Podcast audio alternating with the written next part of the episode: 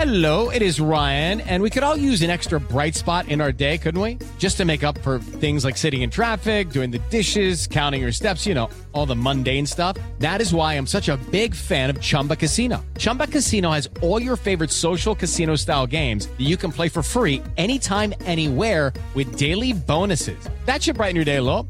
Actually, a lot. So sign up now at chumbacasino.com. That's chumbacasino.com. No purchase necessary. BGW. Void were prohibited by law. See terms and conditions. 18 plus. Os pingos nos is. Jovem Pan. Olá, seja muito bem-vindo. Estamos começando mais uma edição do programa Os Pingos nos Is. Agora, seis em ponto, horário oficial de Brasília. Chegamos à sexta-feira.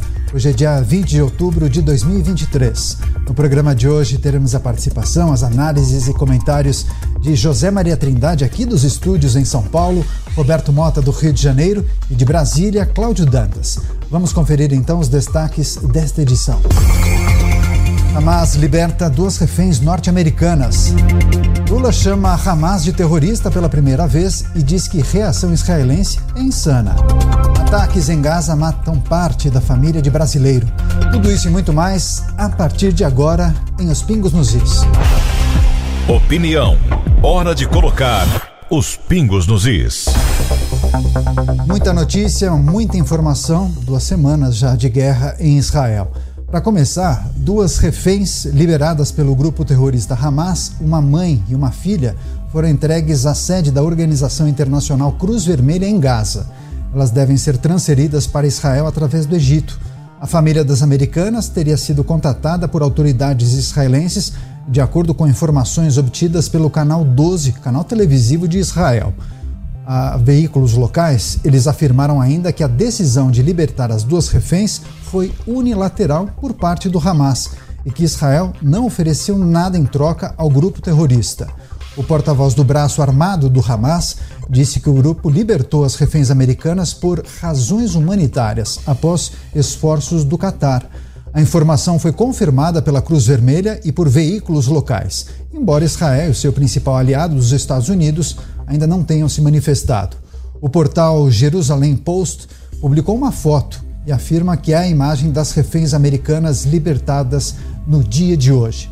Muitos assuntos, muitas informações para a gente analisar com os nossos comentaristas. José Maria Trindade com a gente aqui no estúdio. Zé, seja bem-vindo. Ótima noite a você. Essa talvez o principal destaque do dia de hoje. É, que avaliação é possível fazer desse movimento do Hamas, uma consequência de uma articulação feita pelo Catar? Dá para imaginar que podemos esperar uma desescalada da guerra ou não? É preciso ter cautela nesse tipo de avaliação. Pois é, parece até ironia, né? Razões humanitárias. Se existisse alguma razão humanitária no grupo terrorista Hamas, não existiriam as mortes e os massacres em Israel, né? Muito boa noite, Daniel. Boa noite a você que está sempre aqui acompanhando os pingos nos is. E boa noite a Mota no Rio de Janeiro e a Dantas lá em Brasília. Olha, é, eu estou mais uma vez confortável aqui no, nos estúdios da Jovem Pan na Avenida Paulista, em São Paulo. É isso aí. Senhores, é, essa decisão do Hamas tem um viés político. Nós estamos atravessando uma guerra mundial de comunicação. A guerra de fato está acontecendo lá na faixa de Gaza e Israel, mas a guerra mundial não tem fronteiras e chega no mundo inteiro. E este é mais um tiro nesta guerra de comunicação. Veja bem, que razão alguém teria para usar o nome razões humanitárias, liberando reféns que passaram dias de amargura na prisão, com a incerteza de, de, de estar viva amanhã, falar em razões humanitárias. Isso não existe, isso não é certo. Veja bem, os Estados Unidos têm como decisão não perdoar e não negociar com terroristas. Existem vários exemplos e um, inclusive, envolve brasileiros. Os brasileiros que sequestraram aqui durante o regime militar, cidadãos que sequestraram o, o embaixador americano, não conseguiram perdão, não entram nos Estados Unidos e, se entrarem, serão presos. Me lembro de um episódio. Fernando Gabeira, jornalista, ele participou do sequestro foi um dos sequestradores do embaixador, teve um papel importante. Ele foi eleito deputado federal E na época, presidente da República, José Sarney, ele tinha que fazer uma visita como representante do Congresso Nacional aos Estados Unidos, a reunião da, da, da Assembleia da ONU, que é, inclusive, um local independente, a Assembleia da ONU. Os Estados Unidos disseram não.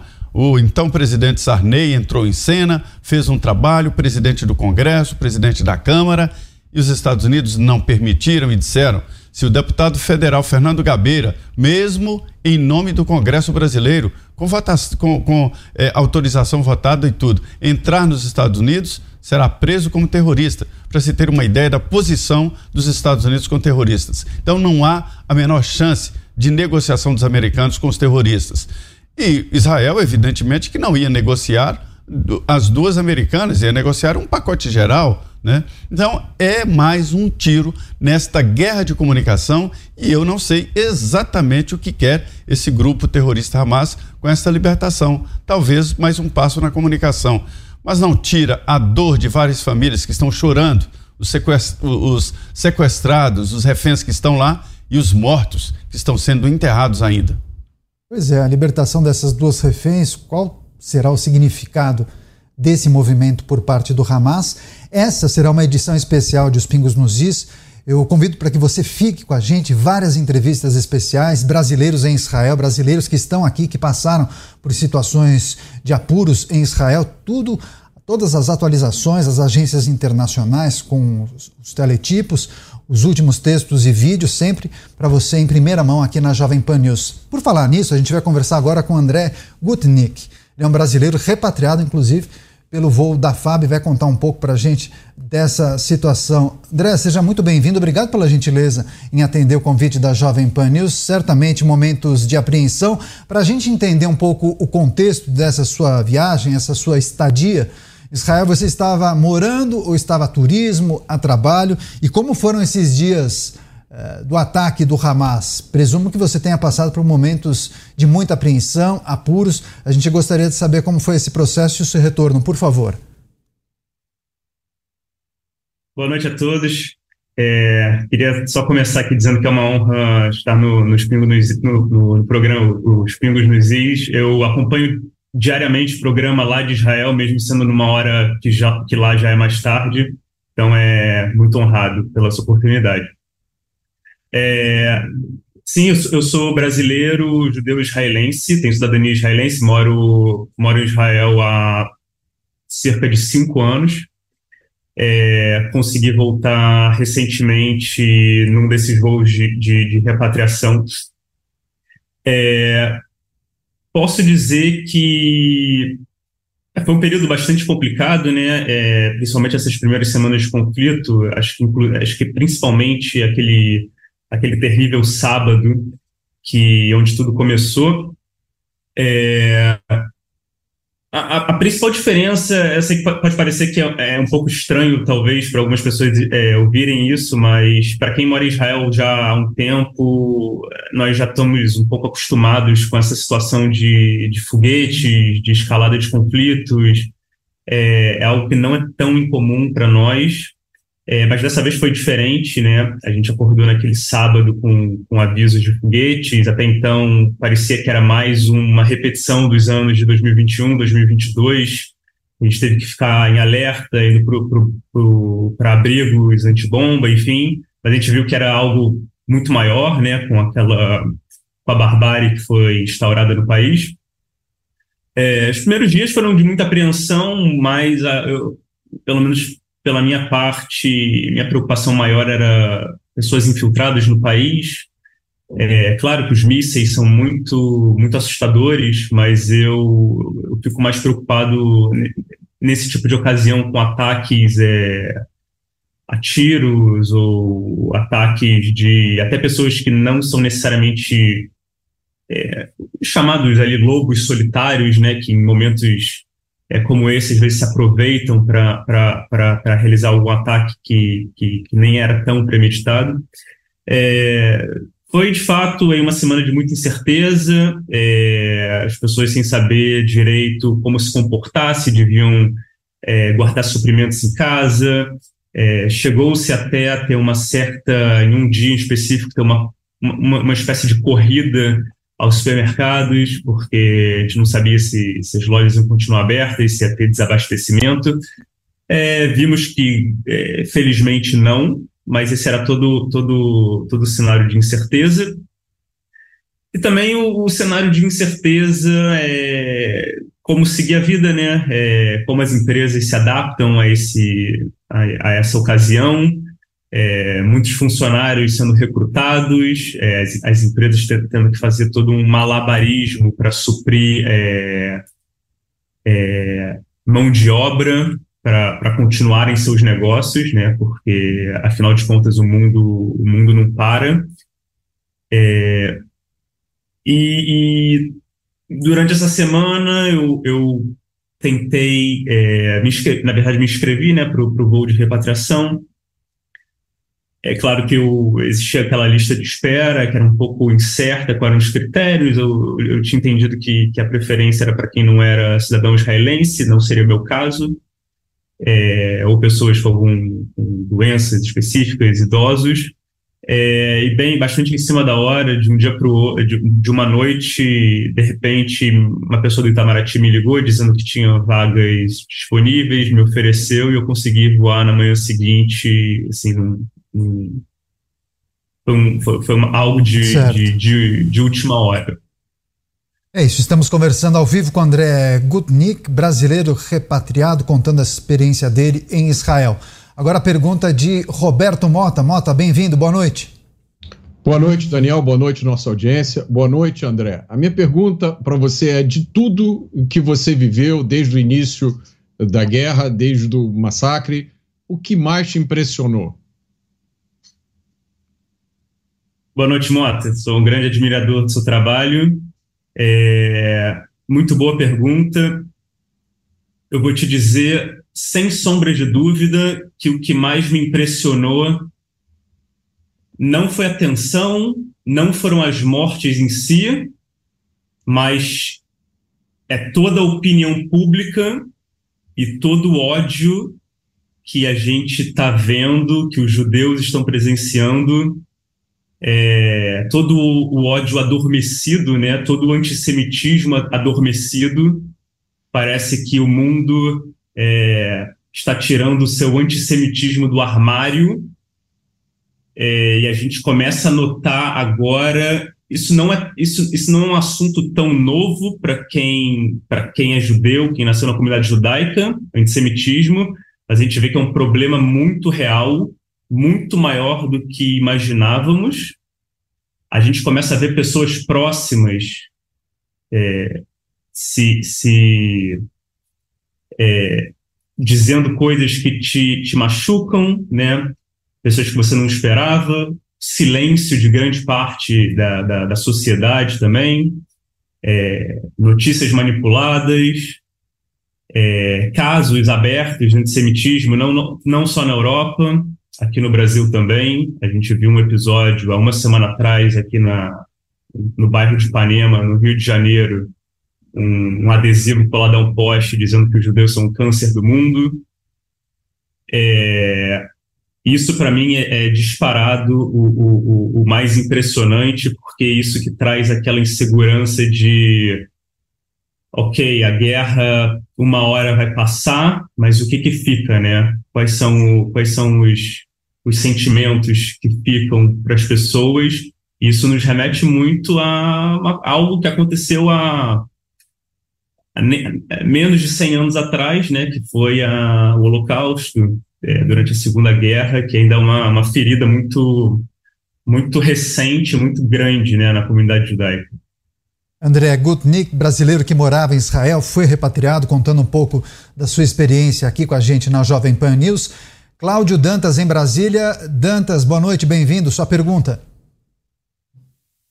Boa noite, André. Uh, queria entender um pouquinho mais uh, sobre a tua realidade antes, lá em Israel. Você estava com, fa com família, você estava sozinho, e como foi a decisão, efetivamente, de voltar. Né? E, e, e a partir de agora, uh, como é que você, o que você vai fazer, o que, que você está fazendo?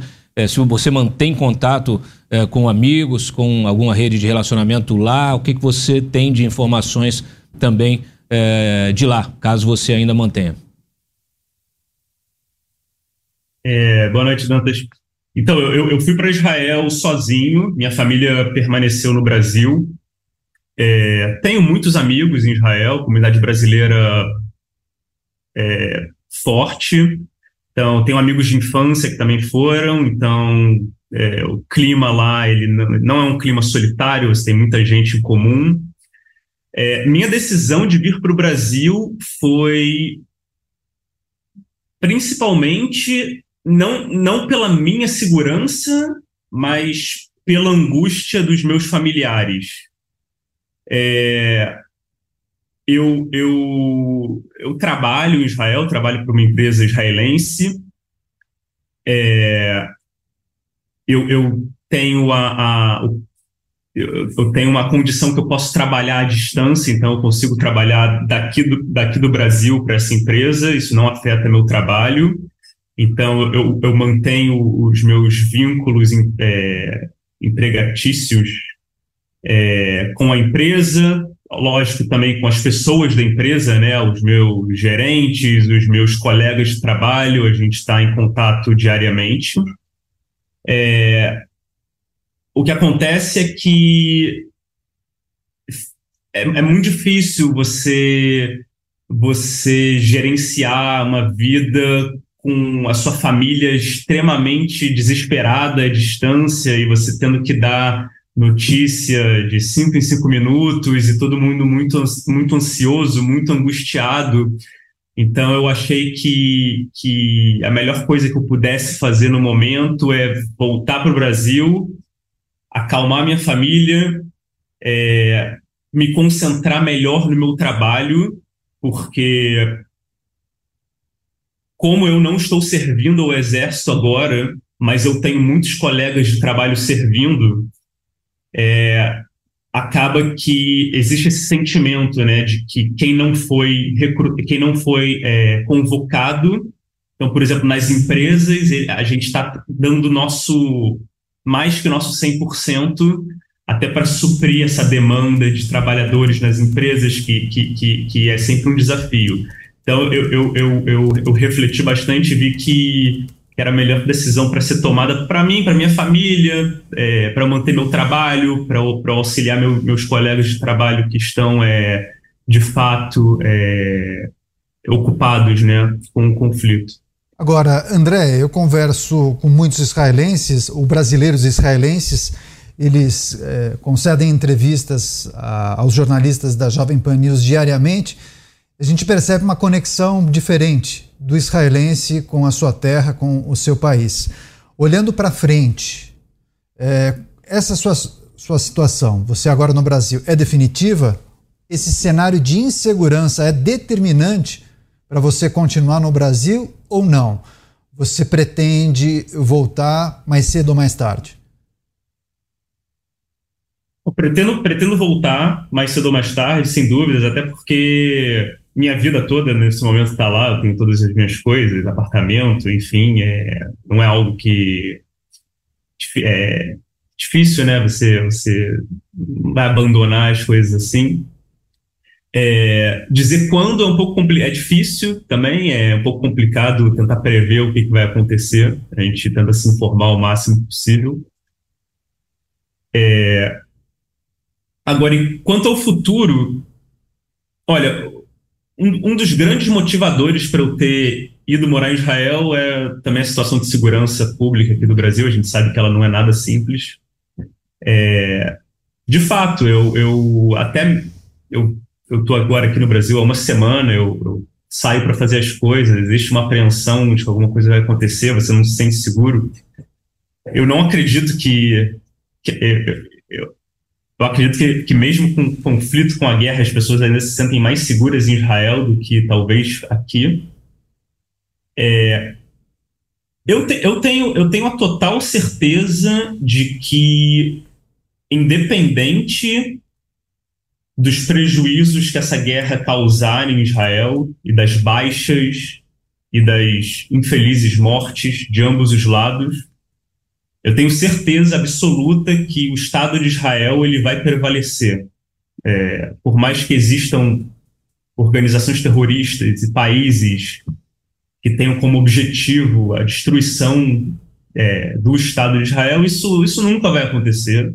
É, isso está tá presente na sociedade israelense. Você não tem nenhum israelense que de fato esteja é, com dúvidas sobre o futuro, a integridade do seu Sim. país. É claro que isso tudo causa medo, mas Israel é uma, é uma, é uma realidade e, e, e, e, quem detesta Israel, eu sinto dizer a quem detesta Israel, mas nós vamos prevalecer e continuar.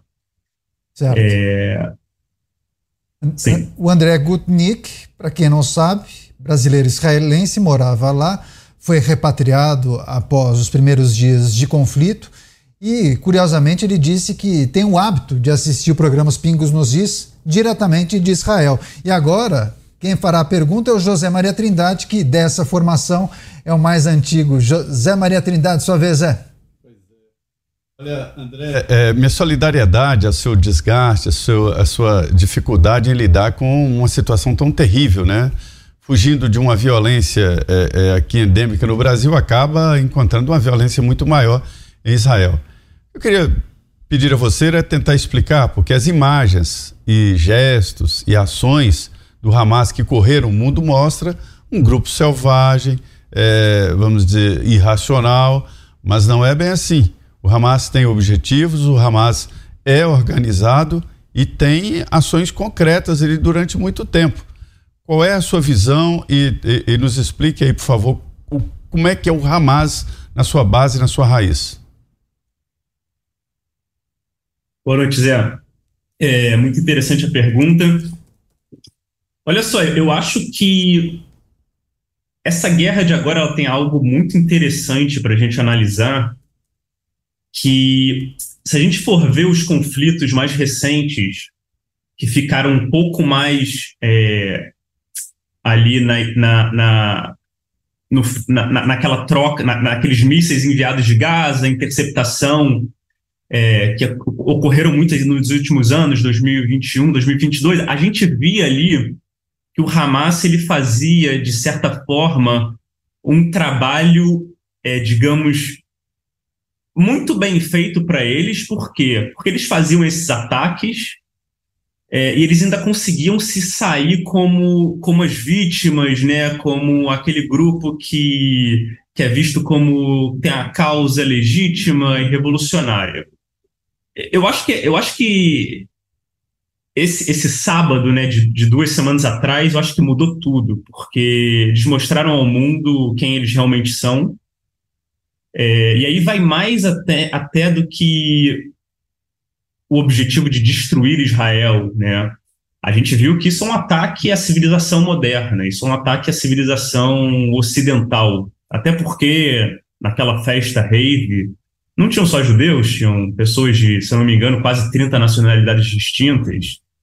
É, então aquilo foi um ataque deliberado à, à, à, à civilização moderna, né? É, a liberdade, a, a, a, valores ocidentais. Então eu acho que eu acho que eu acho que isso vai vai vai é, vai ser um divisor de águas, né? Eu ainda fico extremamente surpreso e triste de ver inúmeras pessoas, governos, instituições importantes fazer esse malabarismo todo para não condenar o grupo como um grupo terrorista ou tentar chamá-lo de qualquer outra coisa que não seja terrorista é uma coisa assim que a gente fica consternado. Mas eu acho que eventualmente a história vai revelando, né, quem é quem e aí a gente vai isso é uma oportunidade da gente é, realmente ver o que está acontecendo. É... Tá é isso. A gente quer agradecer demais, viu, André, a sua entrevista, por ter reservado esse tempo para conversar com a gente.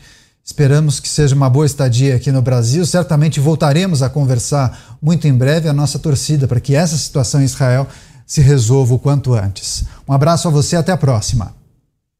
Obrigado a todos, grande abraço. É isso, seguimos com outras informações nesta edição de Os Pingos nos Is, porque o primeiro turno das eleições presidenciais na Argentina acontece depois de amanhã, no domingo. Três candidatos lideram as pesquisas: Javier Milei, o ministro da Economia Sérgio Massa e a ex-primeira-ministra de Segurança Patrícia Burrit. Vamos conversar ao vivo com o Marcelo Favalli, ele está em Buenos Aires, vai trazer todos os detalhes para a gente. Favalli, seja muito bem-vindo, ótima noite a você, ainda o céu está claro aí em Buenos Aires. Conta para a gente qual é o clima do país às vésperas das eleições de domingo e Trata-se de uma eleição diferente da do Brasil? A sistemática é parecida? As regras são semelhantes ou não? Há muitas diferenças, hein, Favali? Bem-vindo.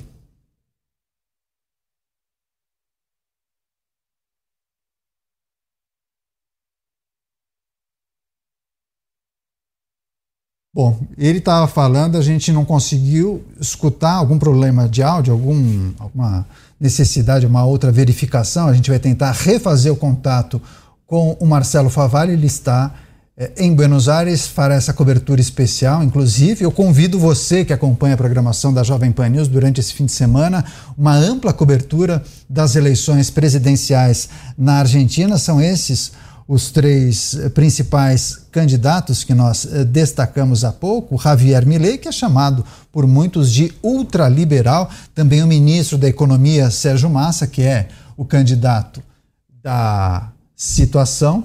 A gente lembra que o atual presidente não quis concorrer à reeleição, então ele é o candidato da situação. E também a ex-primeira-ministra de Segurança, a Patrícia Bullrich. Enfim, são muitos aspectos que envolvem a Argentina por conta da situação econômica muito desgastada, muito complicada, uma crise sem precedentes. Então, daqui a pouco a gente vai chamar o Marcelo Favalli, mas é importante também a gente fazer um giro de opinião com os nossos analistas. José Maria Trindade. Zé, você consegue fazer um paralelo, as semelhanças entre esse pleito na Argentina e as eleições em 2018, antes do José Maria?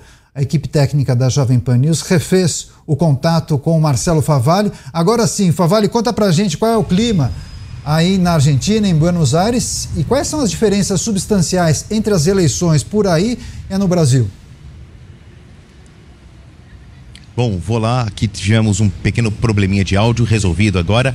É, Daniel, a gente tem que olhar o seguinte: aqui as eleições elas são podem vir a ser decididas no primeiro turno, diferente do Brasil, porque o primeiro candidato não precisa ter 50% dos votos mais um com 45%, aquele candidato mais bem votado já leva no primeiro turno.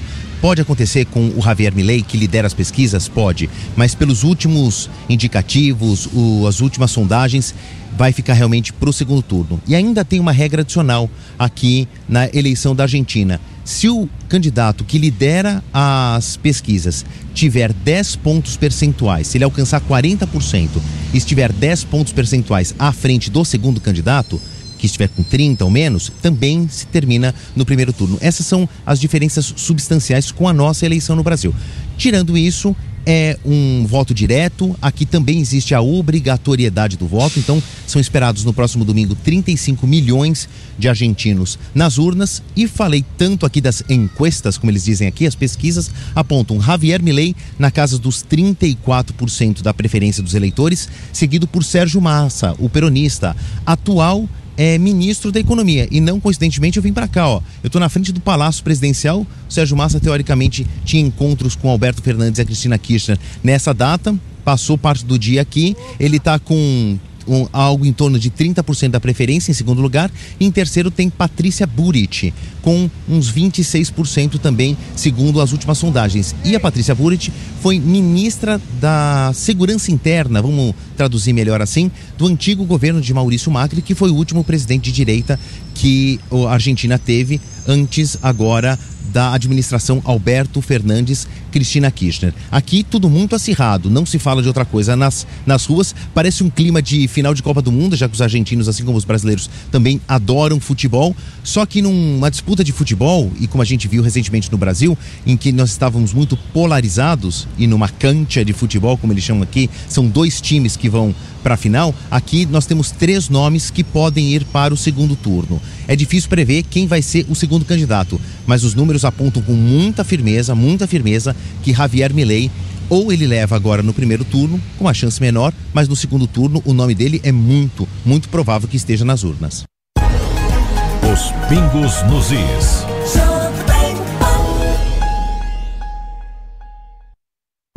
Aniversário 49 anos Açaí continua cheio de preços baixos. Confira! Milho verde quero, lata 170 gramas, 2,99. Biscoito recheado de leite maltado Piraquê, sabores, pacote 85 gramas, 1,99. Água sanitária IP, frasco 1 litro, 2,69. Ofertas válidas até 20 de outubro. Nas lojas Açaí de São Paulo. Festa em dobro Açaí. Cadastre-se no site aniversarioaçaí.com.br e participe. Você já tá sabendo que a TIM ganhou os três principais prêmios de qualidade de atendimento? Nossa, prêmios? Quais? A TIM é líder em satisfação no atendimento pela Anatel, tem o selo de eficiência do Procon São Paulo e conquistou o prêmio Reclame Aqui 2022. Então esses prêmios são um super reconhecimento, né? Aham, eles avaliam tudo do relacionamento com o cliente, desde inovação à reputação. Realmente, o atendimento da TIM evoluiu. Com certeza, se você precisar de ajuda deles, eu te garanto, você vai se surpreender. TIM, imagine as possibilidades. No ponto mais alto da Vila Madalena, e o Inc, Toledo Ferrari, Munir Abud apresentam Eleva Harmonia. Apartamentos de 205 metros quadrados com quatro suítes e três vagas demarcadas. Exclusivo conceito Double Living que eleva a sensação de amplitude, sofisticação com pé direito de 5,60. Lazer grandioso com dois andares dedicados ao bem-estar. Vistas inspiradoras que ampliam seu olhar da cidade. Arquitetura e design Perkins Will. Visite o stand Rua Harmonia 1140 Vila Madalena. Madalena. Semana de ofertas na Mercedes-Benz Denigres Limão, Comercial Denigres Anchieta, Rodobens Guarulhos e Divena Barueri. Últimos caminhões modelo 2023 a preços imperdíveis. Venha visitar e saia com seu Mercedes-Benz novinho. Quem é da saúde sabe, a Unicred é a instituição financeira cooperativa especialista na área, feita para quem se dedica à vida todos os dias. Afinal, suas finanças merecem o mesmo cuidado que você dedica aos outros. Acesse www.unicred.com.br e saiba mais. Passou pelo primeiro, passou pelo segundo, ele acelera. Que qualidade, que força! Olha só, lá vai ele, golaço! É, meu amigo, você também pode levantar essa taça e o Cimento CSN te coloca na cara do gol. O Fortaço, que dá de goleada em qualidade e rendimento, além de dar mais liga e aquele acabamentaço. Na hora de construir ou reformar, vai de Cimento CSN. Cimento CSN, mais que forte, Fortaço. A gente só lembra da doação de órgãos quando quem precisa é alguém muito importante. Um apresentador de TV famoso, seu melhor amigo, sua sobrinha seu tio mais querido, sua mãe, você. Declare seu amor à vida. Seja doador. Fale com a sua família. Governo do Estado. São Paulo. São todos. Seguimos com outras informações porque o presidente Lula afirmou hoje que o grupo Hamas cometeu terrorismo ao invadir Israel e que este, por sua vez, reagiu de forma insana. Palavras do presidente quando ele disse que o grupo teria bombardeado de forma contínua a faixa de Gaza, na verdade, o país, desde então levando à morte de milhares de crianças. Esta é a primeira vez que o presidente usa o termo terrorismo para qualificar o Hamas, algo pelo qual vinha sendo cobrado.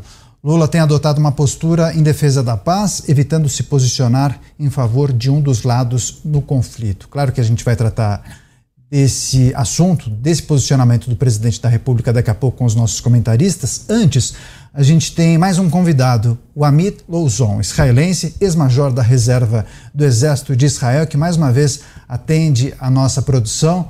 É, Amit, muito obrigado pela gentileza em nos atender. Seja bem-vindo. Boa noite. Zé, eu não estou escutando o Amit. Boa noite a todos. Ah, agora sim, tivemos só uma interrupção no sinal. Amit, tivemos hoje a notícia da libertação de duas reféns por parte do Hamas, duas americanas, mãe e filha. A justificativa seria por conta da condição de saúde de uma delas. É, esse movimento teria sido intermediado, inclusive, pelo Catar, e isso leva a gente a fazer algumas análises sobre esse tipo de flexibilização ou movimento do Hamas. É preciso ter cuidado eh, e cautela para imaginar os próximos passos, uma eventual flexibilização, desescalada do conflito. Como você observou eh, esse comportamento e essa decisão do Hamas de libertar duas reféns? Então, para mim, não foi uma surpresa. O Hamas tem plano, ele canta a música e todo mundo está dançando através dessa música, infelizmente. Ok? A, a Hamas é, é uma organização do terrorismo, mas no outro lado, pessoas lá. Ok? Então, todo esse essa guerra, todo esse ataque do terrorismo e os passos que aconteceram depois foram planejados. E não tem uma coincidência que a, a, as primeiras eh, sequestrados, ok, que foram eh, liber, eh, eh que, que, saíram da faixa de Gaza foram americanas porque a, o, presi, o, presidente Biden eh, eh, visitou Israel e ele declarou que esse assunto dos eh, ok, esse assunto é, é muito importante para Estados Unidos e para Israel também. Temos alguma frase em hebraico que a pessoa que pode salvar uma alma, como salvou todo mundo. Então, para Israel também é importante através da cultura judaica. Quando quantos mais eh, fernes podemos eh, eh, salvar, ok? É claro melhor. Mas o Hamas, com esse comportamento, faz alguma postergação do a, próximos ataques militares de Israel dentro da faixa de Gaza. Já 14 dias passaram, acho que a, a, as pessoas já começaram a esquecer o que aconteceu em, em, em 7 de outubro, ok? Porque 14 dias nessa guerra que tem muitas coisas que estão acontecendo, então, naturalmente, as pessoas começam a esquecer. Eu já vi na mídia do Israel que o governo ou a gabinete que tem algum grupo do primeiro primeiro alguns ministros que toma toma uma decisão sobre os próximos passos da guerra, já tem algum dilema, algum conflito. O que precisa ser o próximo passo? para todo mundo eles falam vai ter alguma a, a entrada eh, eh, com soldados para a faixa de Gaza, mas já 14 dias ainda nada aconteceu. Então pode ser que Israel ainda está aguardando para o momento correto para fazer esse ataque e aproveitar todas as bombardários da, da área que está destruindo toda essa infraestrutura do Hamas. Mas, de acordo com esse momento, eu acho que todo mundo está dançando através da música do Hamas. E Hamas vai continuar liberar mais. Ok, esses só duas, ele vai aguardar mais dois, três dias e depois vai liberar. E vai postergar ataque de novo. Então, tem aqui alguma, algum jogo que Israel vai precisar replanejar, renavegar os próximos passos para tentar salvar os maiores das vidas, mas no outro lado, não deixar o propósito dessa guerra, eliminar esse terrorismo da faixa de Gaza.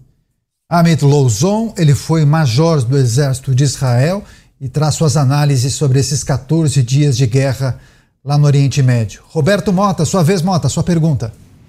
Amit, o que os países do Ocidente podem ou devem fazer para ajudar Israel nessa guerra contra o terror?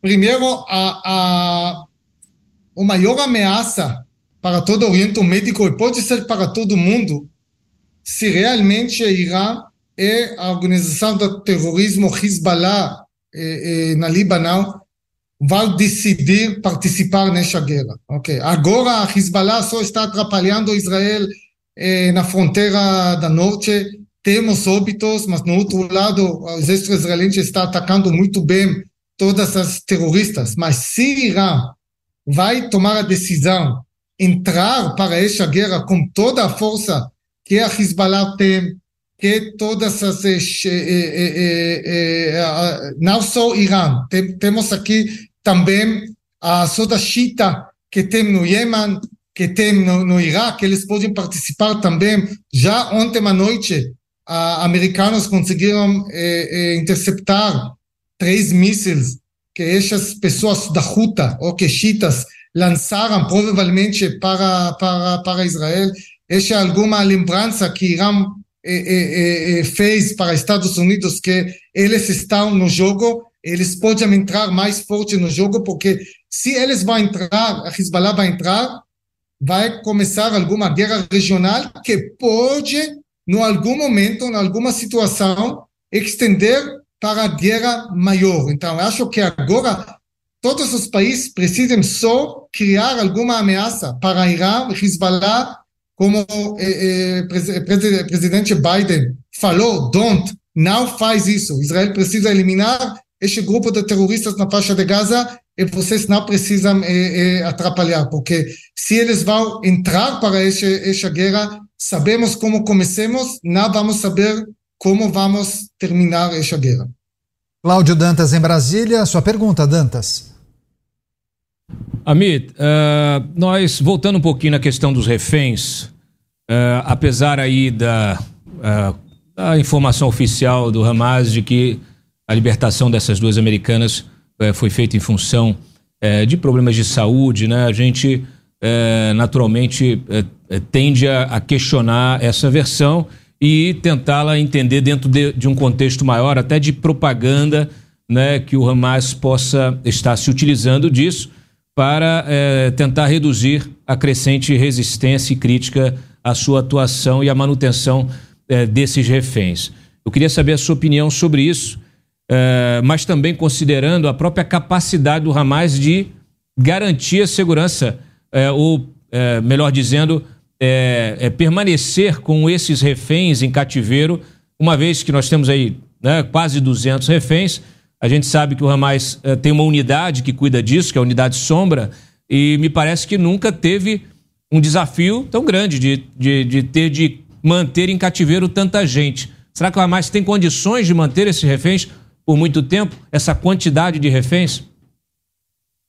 Eu vou começar com eh, responder para a sua segunda a, a pergunta o Hamas tem a capacidade de manter esta situação para meses, ok? A, a, todos os túneis, todas as áreas abaixo da terra já está ocupado com alimentação, com água, com gasolina. Eles já roubaram gasolina do, do Uno eh, alguns dias atrás.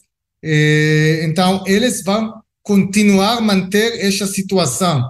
Ok, sempre eles vão colocar alguma ameaça se Israel vai bombardear mais ou vai entrar como soldados da terra dentro do túnel, estes reféns vai ter algum risco da vida, não por alguma ação da terroristas, ela por alguma ação do Israel, que é claro que não é verdade, mas eles sempre vai tentar tomar alguma vantagem de cada ação de Israel para movimentar este, esta ação favorito, é, é, é, favorito deles. Então, estes reféns, este assunto muito delicado, não é surpresa que eles, a propósito, o propósito inicial deste ataque de terrorismo é sequestrar civis na quantidade maior que eles podem, ok? Porque quanto tem mais a negociação depois para a liberação deles, vai ser mais fácil para o grupo, o grupo, o grupo de Hamas. É, é, é, Israel agora precisa cuidar com a vida deles, ok? Acho que Israel sabe o que ela pode fazer ou não para manter a vida deles eh, na forma na, na forma boa. Eu acho que a Israel eh, eh, vai cuidar isso. E no outro lado, Israel não tem outra alternativa para eliminar este grupo de terrorista. Israel vai precisar terminar todo o trabalho, terminar todo o trabalho e entrar como soldados dentro da terra, entre da terra e limpar todas as eh, terroristas. Pode ser que vamos pagar algum custo da vida dos reféns, sempre pode ser, mas esses terroristas podem assassinar eles também. Eles podem eh, eh, ocupar Israel, que Israel fez. E nunca vamos saber. Então, este jogo é jogo delicado, alguma dança, que em duas etapas em frente e uma atrás, para tentar salvar as vidas dos reféns em manter todos os objetivos desta operação militar da Israel, eliminar, eliminar o grupo, o grupo de Hamas. Amit Louzon foi major do Exército de Israel e projeta os próximos passos desse conflito aqui com a gente na Jovem Pan News. José Maria Trindade, para fechar, Zé. Pois é, olha, é, Major, é, há quem diga que este conflito ele tem uma capacidade muito grande de se tornar um conflito é, muito maior, é, é internacional muito grande. E houve aqui, aqui mesmo na Jovem Pan, houve quem diz que, na verdade, trata-se de um ataque não contra Israel, mas contra todo o Ocidente, que é um, um, uma proposta muito maior.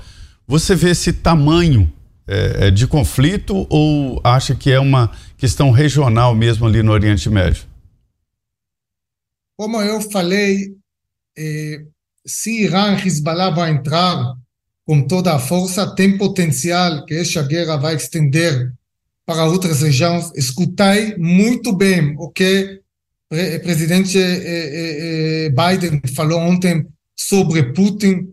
Ele como criou alguma coalizão do terrorismo que ele colocou Putin dentro nessa coalizão que tem a, a Rússia e Irã. Irã está ajudando a Rússia na guerra contra da, da Ucrânia. Então, agora a Rússia tem como alguma dívida para Irã. E, e, eu não tenho surpresa, eu não, eu não tenho surpresa que pode ser que a Rússia vai ajudar o Irã, ok? Então, se Irã e Hezbollah vai entrar, tem potencial, não potencial pequeno, tem potencial médio grande que essa guerra vai aumentar do tamanho e, e, e não vai e, ficar só no Oriente Médio, porque Estados Unidos já tem forças armadas aqui, a, a Inglaterra vai mandar forças também, temos Jordânia com todas as manifestações dentro dentro da Jordânia dos palestinos, Egito, Líbano, Hezbollah, Irã, todas as a, a, a coalição, coalição é, é, xista da, da, da, da, todas as terroristas na Iêmen, é, na Iraque, então pode ser que com algum alguma coincidência ou sem querer essa guerra Perfeito. vai mudar da guerra da Israel e Hamas para a guerra regional e depois para alguma guerra com impacto internacional. Perfeito. Ahmed Louzon, ex-major do Exército de Israel, entrevista especial aqui na Jovem Pan News. Muito obrigado pela gentileza de nos atender mais uma vez. Boa sorte e até uma próxima. Boa noite. Seguimos com mais análises, mais informações. Cláudio Dantas em Brasília. Dantas, 14 dia de conflito em Israel, várias notícias estampam as capas dos portais em todo o mundo. Expectativa para a entrada de ajuda humanitária neste sábado, também a libertação das reféns. Teve o posicionamento diferente do presidente Lula. Qual é o seu destaque, em Dantas? Bom, meu destaque é para algumas manifestações é, públicas é, que vão recolocando o motivo original deste ataque do Hamas, que provocou a contraofensiva é, de Israel, que é justamente a tentativa de boicote à iniciativa é, de uma paz duradoura no Oriente Médio, na verdade, de uma reestruturação, de uma reorganização do mapa geopolítico no Oriente Médio com os acordos de Abraão, acordos que estavam sendo costurados é, entre o Estados Unidos, Israel e a Arábia Saudita. A Arábia Saudita, ela, é, me parece que ela é, entendeu que não é possível retroceder nesses acordos. Inclusive, nós tivemos a manifestação pública do príncipe saudita Al Faisal, que é ex-chefe da inteligência saudita, não fala oficialmente, mas é uma voz importante, é, que condenou de forma clara o Hamas é, naturalmente reafirmou ah, ali o, o, o, a questão palestina, né, a necessidade de se é, formatar ali a solução de dois estados. A Arábia Saudita sempre defendeu esta solução, é, mas separando o joio do trigo, mostrando que o Hamas não representa a causa palestina, deixando isso, inclusive, muito bem claro. E isso retira um apoio enorme do Hamas é, e é preciso entender essa, fazer a leitura dessas, dessa manifestação, porque ela acontece justamente após uma reunião do representante britânico, é, do primeiro-ministro, inclusive britânico, com o rei saudita ontem, é, e é, é, entendendo a necessidade de se é, trabalhar para evitar a escalada deste conflito, justamente para evitar aquilo que, quem, que o Irã quer, o Irã, que é um inimigo, um rival regional por influência ali do Oriente Médio, é, especialmente no, na região do Golfo, é, que disputa essa influência com, justamente com a Arábia Saudita. Então isso é muito importante, porque quando eclodiu todo esse, esse conflito, a gente viu aí a mídia recuperando a questão é, do, da, de Israel e Palestina, olhando para trás, olhando pelo retrovisor, sem considerar o presente, sem considerar as forças presentes e aquilo é, que vem sendo trabalhado. E aí eu queria só é, fazer aqui uma, uma exemplificar o tamanho né, dessa, dessa reordenação desse mapa do Oriente Médio, considerando inclusive que isso foi tema da, da reunião da Assembleia Geral da ONU em setembro, né, porque hoje você já tem Israel é, retomando relações diplomáticas né, com o Egito, com a Jordânia. É, nessa iniciativa é, dos Acordos de Abraão, você já tinha a incorporação de Marrocos, Bahrein, Emirados Árabes e a Arábia Saudita vem também, paralelamente, trabalhando num acordo militar com Itália, Reino Unido, justamente, e Japão. Então, a Arábia Saudita está olhando para frente, para o futuro. Ela quer transformar o Oriente Médio quer integrar o Oriente Médio à civilização, porque entende que é preciso criar uma sociedade próspera e espalhar essa, essa prosperidade pela região para combater justamente é, essa jihad, combater o terrorismo e combater os xiitas, a influência xiita, né, é, que inclusive são a gente vê no Irã e vê é, em outros países aí insuflando o terrorismo. Então, é, é muito importante que se reitere essa iniciativa, que se é, trabalhe para a estabilização dessa região e que se condene de forma veemente o Hamas, colocando o Hamas no seu devido lugar. Ele é um grupo terrorista e o seu único objetivo com esse, é, com esse ataque que gerou a contraofensiva foi justamente inviabilizar esses acordos, impedir que o Oriente Médio olhe para o futuro.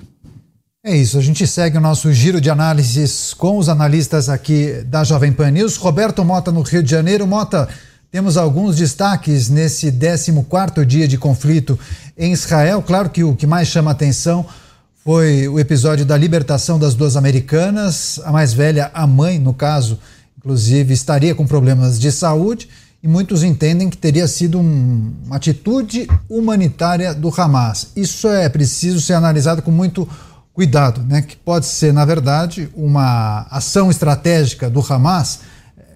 Que cuidado é preciso ter e que avaliação você fez desse episódio? A avaliação é, é uma avaliação lógica e moral, né, Daniel? O nosso entrevistado acabou de dizer: o Hamas canta a música e o mundo inteiro dança, exceto Israel. Israel teve uma experiência em 7 de outubro que o país jamais vai esquecer. A mãe e a filha que estavam sequestradas pelos terroristas foram soltas. A soltura parece que teria acontecido através de uma mediação do Catar e foi feita por razões humanitárias. É lógico, a, a soltura é uma notícia maravilhosa no meio de uma tempestade de notícias inaceitáveis. Estima-se que ainda há nove reféns americanos nas mãos dos terroristas. A alegação a libertação foi que ela teria acontecido por razões humanitárias. Mas quem é humanitário não faz reféns. A liberação das duas reféns provavelmente tem outras razões. Uma delas, como o nosso entrevistado mencionou, é a busca de propaganda favorável o que não é difícil quando existem tantos veículos de mídia ao redor do mundo dispostos a atacar Israel e apresentar os terroristas como defensores de uma causa justa. A outra razão pode ser o poderio militar americano, o porta-aviões e os navios de guerra ali do lado. José Maria Trindade também queria pedir suas análises é, em relação ao posicionamento do presidente da República, o presidente Lula, que chamou o Hamas de terrorista pela primeira vez, só que ele disse que a reação de Israel foi insana. Essas classificações, esses adjetivos que o presidente utilizou foram calculados, foram sugeridos pela sua equipe de assessores? Que análise é possível fazer desse tipo de mudança de postura? No popular, é o verdadeiro morde e assopra. Olha, eu conversei com integrantes do Ministério de Relações Exteriores exatamente sobre a possibilidade do Brasil, ainda como presidente do Conselho de Segurança da ONU, reapresentar a proposta com algumas modificações na tentativa de tirar o veto norte-americano.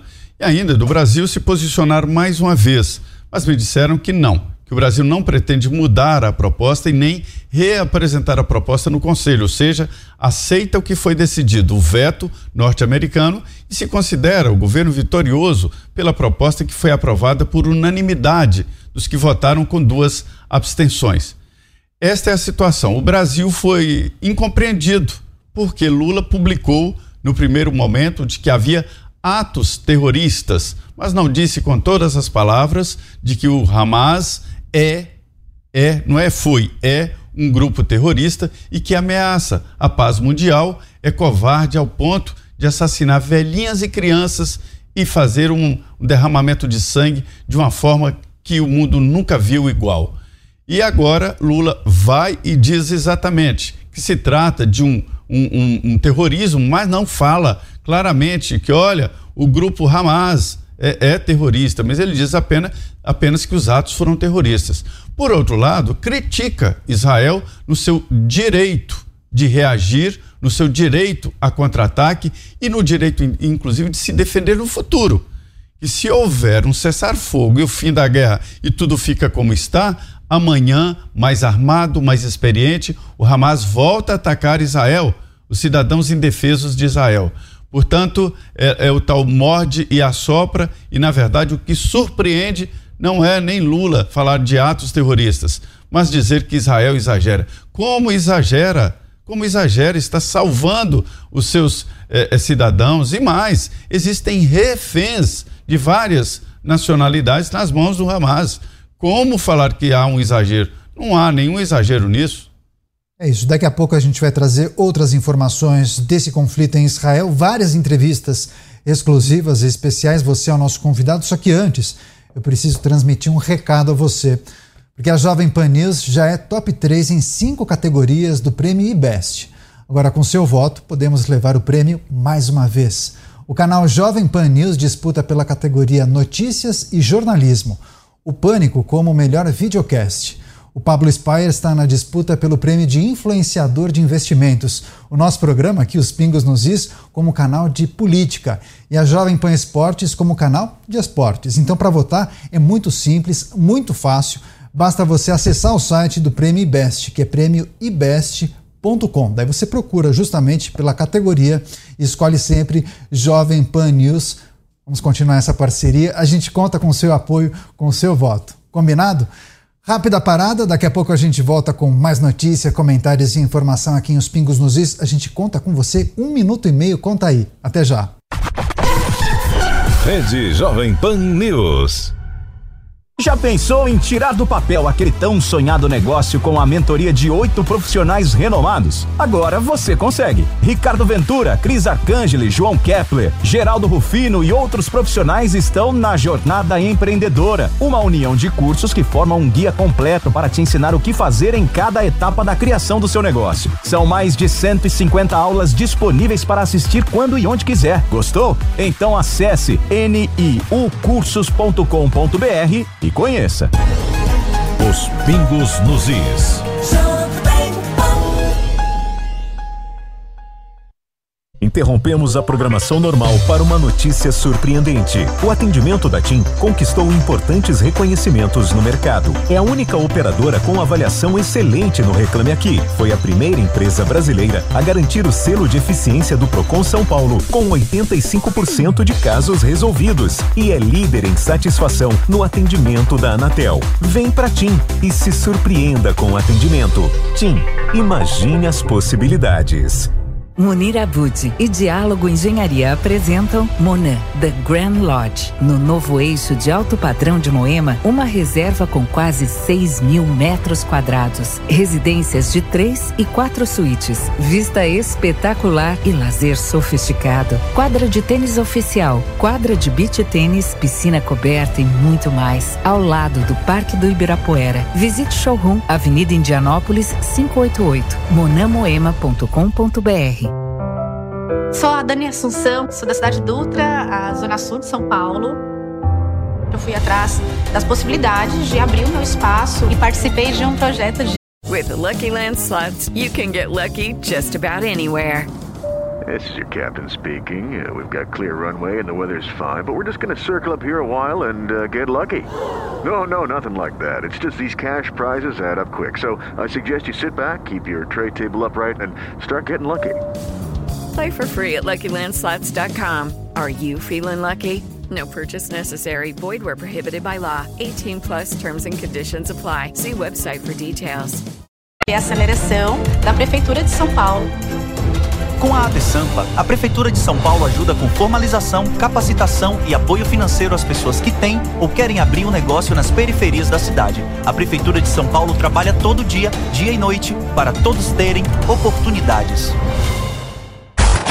Ouve 100,9. Jovem Pan.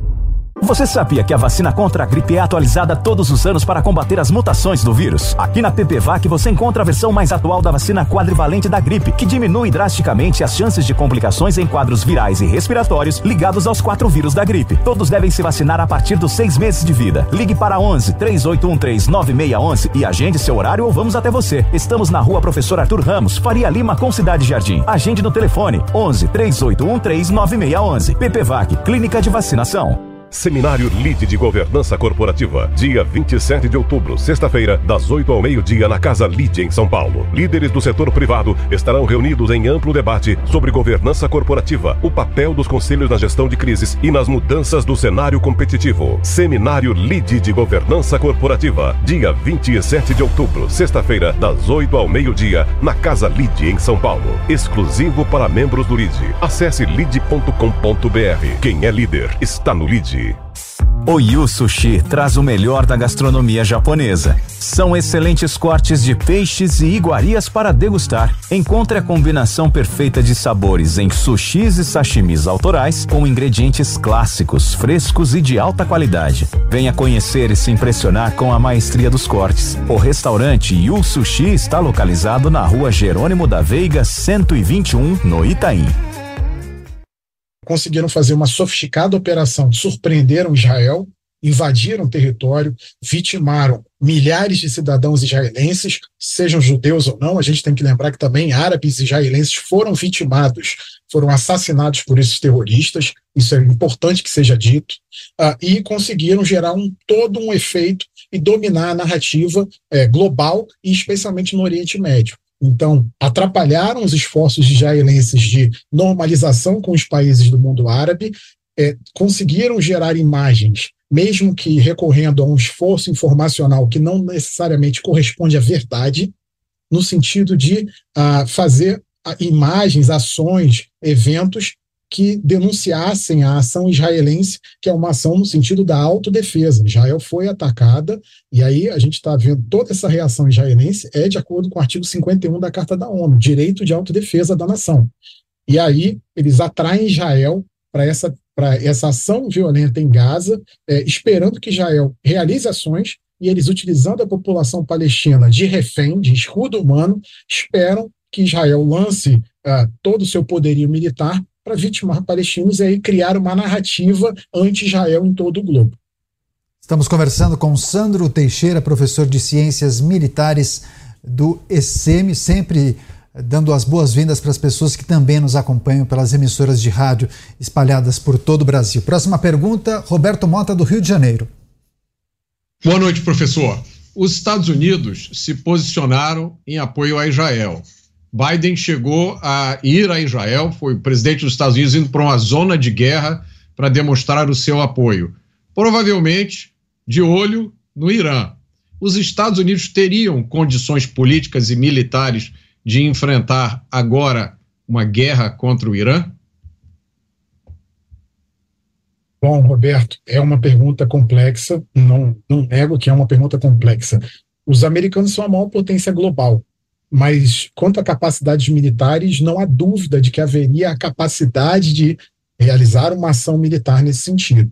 Mas a pergunta que fica quando a gente olha para a teoria da guerra é: existe a vontade política de fazê-lo nos Estados Unidos? O ambiente interno é favorável a uma operação militar dessa envergadura? Então, o que me parece é que na política americana, é óbvio que o apoio a Israel é inequívoco, é uma política de Estado que junta Partido Republicano e Partido Democrata dependente do presidente que esteja no poder, haveria uma manifestação direta de apoio americano a Israel nesse sentido. É o aliado inequívoco de Israel. Mas, e o deslocamento desses porta-aviões também é importante que a gente saliente que é um recado direto ao Irã e aos movimentos apoiados pelo Irã no Oriente Médio que não entrem em luta contra Israel, mensagem de dissuasão. Entretanto, a gente tem que considerar que ah, não necessariamente o discurso que a gente tem, a questão da racionalidade no uso da força, é cumprida pelo outro lado.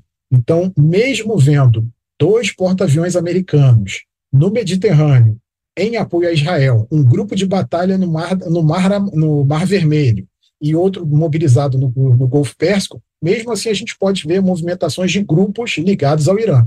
Então, a gente teve a notícia ontem de que possivelmente os Houthis do Iêmen teriam lançado três mísseis de cruzeiro contra, ah, numa direção provável, segundo o porta-voz do Pentágono, contra Israel, e foram abatidos por um navio de guerra americano no Mar Vermelho. Então a gente vai ver aí uma movimentação geopolítica intensa e o poderio americano dizendo ao Irã diretamente: não tente nada contra Israel, porque senão o custo será muito alto de uma eventual agressão a Israel. As análises sobre esses 14 dias de guerra e a projeção sobre os próximos passos e os próximos capítulos. Cláudio Dantas, sua pergunta. Andrô, é, já seguindo nessa resposta que você deu ao Mota, é, eu te pergunto o seguinte: nós estamos vendo isso acontecer, essa guerra por procuração acontecer é, em outras partes do mundo, inclusive é, os Estados Unidos apoia a resistência na Ucrânia militarmente contra a Rússia, né? E vemos aí o Irã é, municiando, financiando é, esse, o Hamas, o Hezbollah e os Houthis é, no Iêmen, como a gente acabou de mencionar. Inclusive, hoje saiu informação de inteligência afirmando que armamentos utilizados pelo Hamas na invasão e na carnificina promovida no dia 7 é, são iranianos. Né? Então, a minha pergunta é a seguinte, quer dizer, é, nós já estamos vendo uma guerra, né? já, já, já há é, como que a gente coloca isso no plano? Porque não se trata mais de diplomacia, né? Você tem, você tem alguma diplomacia, mas você já tem também alguma guerra, você já tem é, essa, esse conflito armado, né? Essa, esse, esse, você tem ataques, você tem contra-ataques, você tem lá o Hezbollah mandando míssil, né? É, você tem países abrigando é, líderes terroristas que estão atacando. Então, no fim das contas, a gente está numa já num, num passo numa, num nível acima, né? A gente já, já saiu da diplomacia, ainda que ela não tenha sido totalmente abandonada, mas a gente já tem um, um, um, um a geopolítica global, é, é, várias frentes é, deflagradas, né? Elas é, só não estão, vamos dizer assim, formalizadas em, em conflitos estatais é, diretos, né? Aí, da, daí eu me refiro naturalmente a essas grandes potências. Mas é, é, nós já temos, né? Já temos de alguma maneira esse conflito bélico acontecendo em diversas frentes. Queria que você é, fizesse a sua avaliação sobre isso, se você concorda comigo ou não. Bom, Cláudio, é, o que a gente está vendo aí, que você colocou de uma maneira, eu vou colocar de outra. A gente está na era da competição das grandes potências. Isso reconhecido pelos próprios americanos, que colocaram isso em seus documentos de segurança, na sua estratégia de inteligência nacional, toda a documentação que o Pentágono produz, ele reconhece que você tem atores no globo que contestam essa ordem liderada pelos Estados Unidos e com apoio da Europa e que e, e a gente vai ver aí, no, nesses anos que já vem, desde 2015 para cá, a gente tem visto uma série de uma escalada de conflitos em várias regiões do globo, aonde a gente está vendo essa tentativa de reconfiguração do poder global por esses atores. E talvez essa questão com Israel seja mais um capítulo dessa contestação da ordem global. Então a gente tem esses atores se movimentando, o Irã aproveitando ali talvez um, um certo vácuo de poder americano nesse reposicionamento dos americanos para o Pacífico para tentar conter a China, e aí você vê o Irã tentando ali uh, obter algum espaço, algum ganho, aproveitando esses aliados que são movimentos irregulares, porque aliados formais hoje o Irã só tem o governo sírio de Bashar al-Assad, que não domina todo o seu país, e o Irã teve que fazer um investimento enorme nisso, em recurso, dinheiro e tropas, é, e, e, não conseguiu somente com seu poderio sozinho manter Bashar al-Assad de pé, teve que haver o apoio da Rússia também nesse sentido. Então, o que a gente está observando, Cláudio, é exatamente isso. E os americanos tendo que responder a essas crises globais, tanto no Pacífico quanto na Ucrânia e agora no Oriente Médio, e esse conflito em Israel, que ameaça Israel não em uma, mas até possivelmente três frentes, o que é um dado extremamente preocupante. Certo, é isso. A gente continua nosso giro de perguntas para o Sandro Teixeira, professor de Ciências Militares do ECM. Zé Maria, sua vez. Professor, generais me dizem aqui que o Hamas já atingiu os seus objetivos, né? Espalhar o terror, demonstrar uma organização militar muito forte e resistência. E que Israel não terá muito, muita dificuldade para é, entrar na faixa de Gaza porque o Hamas também não defende o território, não tem nenhum governo estabelecido. Eu queria saber se é, você tem esse mesmo raciocínio e se, afinal, isso é guerra ou guerrilha? Bom, José, a gente é, está justamente na fronteira entre esses dois, porque o Hamas, no combate contra as tropas de Israel, que são forças convencionais, uma força armada regular, disciplinada, preparada para a guerra, é, o Hamas combate de maneira irregular, ou seja, como uma guerrilha. É um movimento terrorista, mas no momento em que ele enfrenta as forças de Israel, ele vai enfrentar como guerrilha. Não há como enfrentar como força terrorista. É, então, é, o que a gente, o que é, o padrão das operações israelenses em Gaza, nas duas vezes em que Israel fez uma incursão terrestre, seja em 2009 com a Operação Chumbo Fundido, ou em 2014 com a operação, ah, é, com a operação Margem Protetora, o que a gente ali viu foram duros combates, especialmente ao norte de Gaza. Então, o fato de Israel pedir a evacuação de civis do norte de Gaza demonstra já um aprendizado dos conflitos anteriores. E sim, o Hamas não vai se valer do território defendendo o território como uma força convencional clássica. A gente não vai ver ali um combate como é entre russos e ucranianos lá na Ucrânia. O que a gente vai ver ali é emboscada, o que a gente vai ver ali é sempre uma tentativa de emboscar forças israelenses em várias direções, é, por meio subterrâneo, por meio de ruínas de edificações, por meio de armadilhas com explosivos, armadilhas com material anticarro, antitanque e por aí vai. Então, e também a utilização de foguetes e drones suicidas, porque o Hamas demonstrou essa capacidade.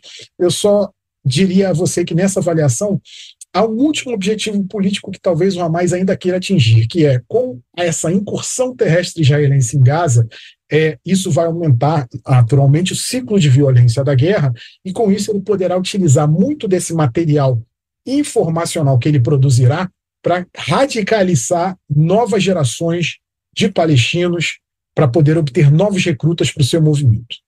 Sandro Teixeira, professor de Ciências Militares do ECM, conversando gentilmente com a gente aqui na Jovem Pan News. Professor, grande abraço e até uma próxima. Muito obrigado, Daniel. Muito obrigado a toda a nossa bancada. Continuamos observando o conflito aqui no Observatório Militar da Praia Vermelha e é uma satisfação falar com vocês na Jovem Pan. Boa noite a todos. Boa noite, até a próxima. Agora nós temos é, imagens, inclusive, sobre a libertação daquelas duas americanas. Se a gente puder colocar para as pessoas que nos acompanham por imagens, são as duas cidadãs norte-americanas que foram libertadas é, pelo Hamas, foram identificadas como Judith Hanan ela tem 59 anos, a mais velha, à direita, de blusa azul. E também a Natalie Hanan, de 18 anos, essa de cinza, fotos inclusive que foram divulgadas pelo governo de Israel. As duas, inclusive, estão se deslocando a caminho para uma base militar de Israel. Inclusive, esse comunicado foi liberado pelo gabinete do primeiro-ministro Benjamin Netanyahu. É, inclusive, a mãe Judith Hanan, de 59 anos, estaria com problemas de saúde e esse teria sido o motivo para a libertação por parte do Hamas. Há muitas discussões em relação a esse episódio. Claro que a gente vai tratar disso, não somente no programa Os Pingos nos Is, como na programação da Jovem Pan News. A gente segue nessa cobertura especial as principais notícias do dia e também muitos entrevistados e convidados para entender um pouco mais dessas duas semanas de guerra em Israel. Vamos conversar agora com Salvador Raza, ele é especialista em segurança internacional, a quem eu agradeço demais pela participação. Salvador, seja muito bem-vindo mais uma vez aqui à Jovem Pan News. Muito obrigado, um prazer estar com vocês. Perfeito, queria pedir sua análise e avaliação sobre esses 14 dias de conflito, duas semanas, muitos episódios ocorreram nesses últimos 14 dias, tivemos aquela incursão é, no território israelense por parte do Hamas, um ataque que surpreendeu as forças israelenses, um ataque pelo ar, por terra, pelo mar, o rapto dos estrangeiros, dos israelenses, depois daquela guerra de narrativas em relação aos disparos de mísseis e foguetes, e hoje a libertação dessas eh, duas estrangeiras. Que análise é possível fazer da estratégia do Hamas e desse momento do conflito? Bom, o, o momento atual é um momento de expectativa e de escalada. Hum, por melhor, por mais é, expectativa, desejo que nós tenhamos de uma solução é, pacífica, é, todos os indicadores é, apontam que o, o status atual vai continuar é, com bombardeios, tendo sempre a escalada a entrada de Israel na faixa de Gaza como uma possibilidade eminente. Uh, militarmente, Israel está pronto, até onde pode ficar pronto para um conflito que deve ser extremamente demorado, sangrento e violento. Uh, mas o importante é que, nesse momento, o que está retrasando, se você quiser dizer assim, a entrada em Gaza é uma, são as questões políticas. A política, basicamente, de evitar que se escale o conflito, que é uma, principalmente expandindo na região norte, né, com a entrada do Hamas, que é uma grande preocupação, porque se o Hamas entrar, daí é uma bola de neve. Daí vem o Irã atrás e vem outros países árabes que estão fazendo já algumas reuniões eh, e tem uma marcada para domingo, uma reunião de todos os países árabes, eh, inclusive com a Arábia Saudita, que não é um bom sinal, ah, que vão fazer uma reunião para demandar um cessar-fogo. Muito provavelmente não vão alcançar, mas manda uma mensagem muito importante nesse momento político. Ah, então, você tem essa, esse esforço de evitar a escalada, ao mesmo tempo que você tem um esforço de Israel de continuar enfraquecendo a resistência do Hamas, uh, mesmo a custo de uh, vidas palestinas uh, inocentes.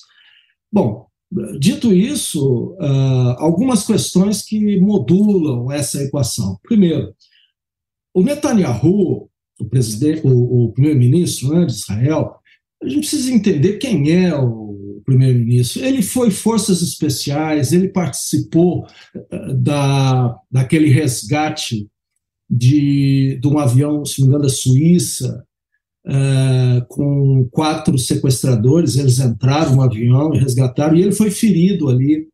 Netanyahu foi embaixador da ONU. Depois ele então, ele tem uma vivência internacional, ele entende bem a dinâmica internacional. E quando ele vai para Israel e faz uma carreira política muito importante pelo Likud, ele, na primeira eleição que ele, que ele ganha, que ele vai ser primeiro-ministro, durou pouquíssimo. porque ele foi, no processo de negociação que estava sendo desenrolado, desenvolvido com o LP na época, uh, ele cede, uh, cede para a OLP algumas exigências em termos da, não da faixa de Gaza, da Cisjordânia. E por causa disso, o, a linha mais radical de Israel derruba o primeiro-ministro. Netanyahu cai. Então, ele tem uma experiência, a bagagem dele, ele deixou de ser primeiro-ministro porque ele cedeu. Então, isso, isso conta na história dele.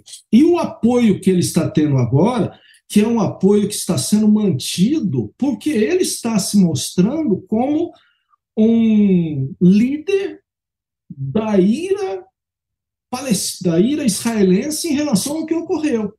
Que nós não temos muita noção do grau de, de violência que não se mostra muito essa violência. As imagens são aterradoras. Eu tive a oportunidade de ver algumas imagens que são de uma violência eh, brutal, animal, uma coisa que você não consegue imaginar o que aconteceu para o israelense. E veja o seguinte: considera que são 1.300 mortos em Israel. Se você fizer uma proporção Israel-Estados Unidos em relação ao que houve nas Torres Gêmeas, né, aquele ataque terrorista das Torres Gêmeas, uh, no 11 de, de setembro, né, é, se fosse fazer um paralelo, morreram cerca de 3 mil americanos ali, vamos arredondar. Isso equivaleria a ter morrido nesse ataque feito pelo Hamas 40 mil judeus tem ideia disso? Em vez de 3 mil americanos terem morrido, 40 mil americanos Sim. degolados, chacinados, queimados, mortes lentas. Então, esse, esse, esse sentimento, essa, essa, essa, é, é, esses fatos foram presenciados pela população. Irmãos, tios, parentes, uh, a população de Israel é pequena, as pessoas se conhecem e 1.300 pessoas é um número significativo. Então, internamente, a, a, a vontade de Israel de resolver definitivamente a questão do Hamas é muito forte e não deverá ser é, enfraquecida pelo clamor público da, da, da opinião mundial. E, infelizmente, a gente tem que dizer isso porque em 2009, 2016, depois 2022, 2018, ocorreu a mesma coisa. O Hamas ataca Israel, Israel revida, entra em conflito, daí ah, acontece a mesma coisa. A opinião pública entra, Israel é obrigado a ceder, e volta tudo ao status quo e continua isso, porque ao Hamas interessa essa continuidade. Então, as experiências passadas com o Hamas, a liderança política de Israel, o povo de Israel é, está determinado no momento a colocar um, uma, um ponto nisso, dizer nunca mais. Ah, agora, qual é a solução ah, militar? Ela não é ela, a solução militar em si mesmo, ir lá e matar todo mundo, não, não é uma solução execuível. Tá certo? certo? Mas você tem algumas alternativas de uma nova situação, de uma nova condição uh, de segurança que o próprio Israel está dizendo que deve uh, ser emergir dessas, dessa condição. É isso. As análises e as projeções do Salvador, rasa especialista em segurança internacional. Salvador, para que dê tempo de todos perguntarem, vamos tentar fazer respostas um pouco mais objetivas, tá? Cláudio Danta, sua pergunta, por favor. Salvador, tudo bem? É, uma pergunta pegando carona naquilo que você é, acabou de dizer. É, o, é, a minha pergunta é a seguinte: o, o, Netanyahu, quer dizer, na verdade, o governo israelense, já que é um governo de coalizão, está disposto a abrir mão dessa estabilidade, na sua opinião, dessa estabilidade é, que vinha sendo construída, né, de uma nova costura regional com a Arábia Saudita, inclusive. Tá, ele, ele, ele está disposto a abrir mão disso, dessa é, evolução do ponto de vista diplomático da região é, ou da paz regional para poder resolver o seu problema com o Hamas definitivamente? Se você colocar na equação o Israel mais Estados Unidos, mais Inglaterra, mais Alemanha, que são os que já definiram a sua posição, e colocar do outro lado uh, o Hamas, o Hezbollah, os seus apoiadores e os países árabes, o lado Israel ainda é mais resiliente. Significa que ele pode é, avançar nessa situação atual, confiando que as probabilidades de êxito dele ainda são é, suficientes para poder chegar ao fim que ele deseja. São, são coisas cruas, mas eu acho que é importante dizer para não ficar naquele lero-lero de, de eu acho, eu acho. A, a, a, equação de capacidades militares é muito clara, política também.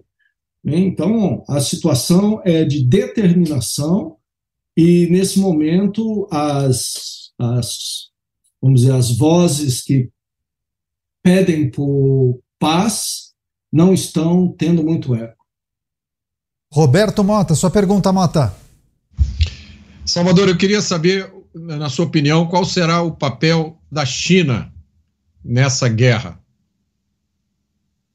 Olha, a, Nessa guerra especificamente, nós temos a China, de uma certa forma, manter uma posição bastante neutra, apesar de ter declarado a sua posição é, contrária ao, ao, como chama, ao, à crise humanitária. E ela para aí. A, a, a China está jogando nessa guerra ao, a, através da Rússia. O apoio que ela presta à Rússia, ela empresta à Rússia, drena forças dos Estados Unidos, tanto é que o volume de recursos que estão indo para a Ucrânia é maior do que o que está indo no momento para os Estados Unidos, para, para Israel. Então, ela, ela faz uma, uma ação indireta não, e não engajamento direto na região. Ela retirou os, os, os alguns chineses que tinham dupla cidadania já foram evacuados, todo, mas a China se mantém muito uh, calada, até vou dizer assim, uma posição de apoiar a, a não, não haver uma crise humanitária. Tá certo. É isso. Salvador Raza, a gente quer agradecer demais pela participação, especialista em segurança internacional, sempre colaborando com a gente aqui na Jovem Pan News. Um grande abraço e esperamos conversar com o senhor em breve. Um prazer estar com vocês. Boa noite. José Maria Trindade, Zé, tem um aspecto que eu queria tratar contigo, porque eu sei que, inclusive, você conversou com alguns militares brasileiros que fizeram uh, algumas observações em relação àquela expectativa para a incursão terrestre de Israel. A gente sabe que muito provavelmente essa entrada das forças israelenses deverá ser protelada, atrasada, justamente em razão da autorização para a entrada de ajuda humanitária que deve acontecer neste fim de semana e também da possibilidade de libertação de outros reféns. Mas certamente isso irá acontecer em algum momento.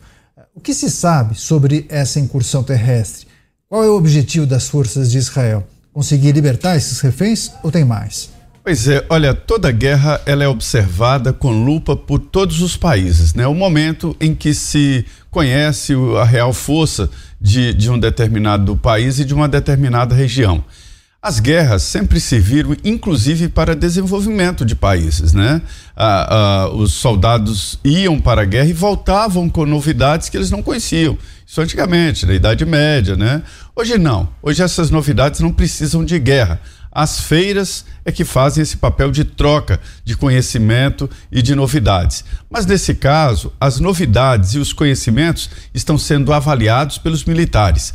E Israel sempre foi mundialmente uma referência em guerra, e principalmente nesse tipo de guerra, de conflito, de guerrilha e de informação e contra-informação. Israel tem uma capacidade muito grande de espionar, de conhecer o que é, acontece em vários pontos do país e de exportar, inclusive, tecnologia nesta área de inteligência e contra-inteligência também. E aí surpreende, em primeiro lugar, que foi surpreendido de uma forma que ninguém entendeu. Como Israel, conhecedor desses sistemas e famoso pela contra-informação, tenha caído nessa armadilha, né? De não entender e não saber que o Hamas estava planejando esse, gran, esse, grande, eh, esse grande ataque. Por outro lado, invadir e esmagar eh, o, o Hamas e provocar muitas vítimas vai provocar um efeito contrário.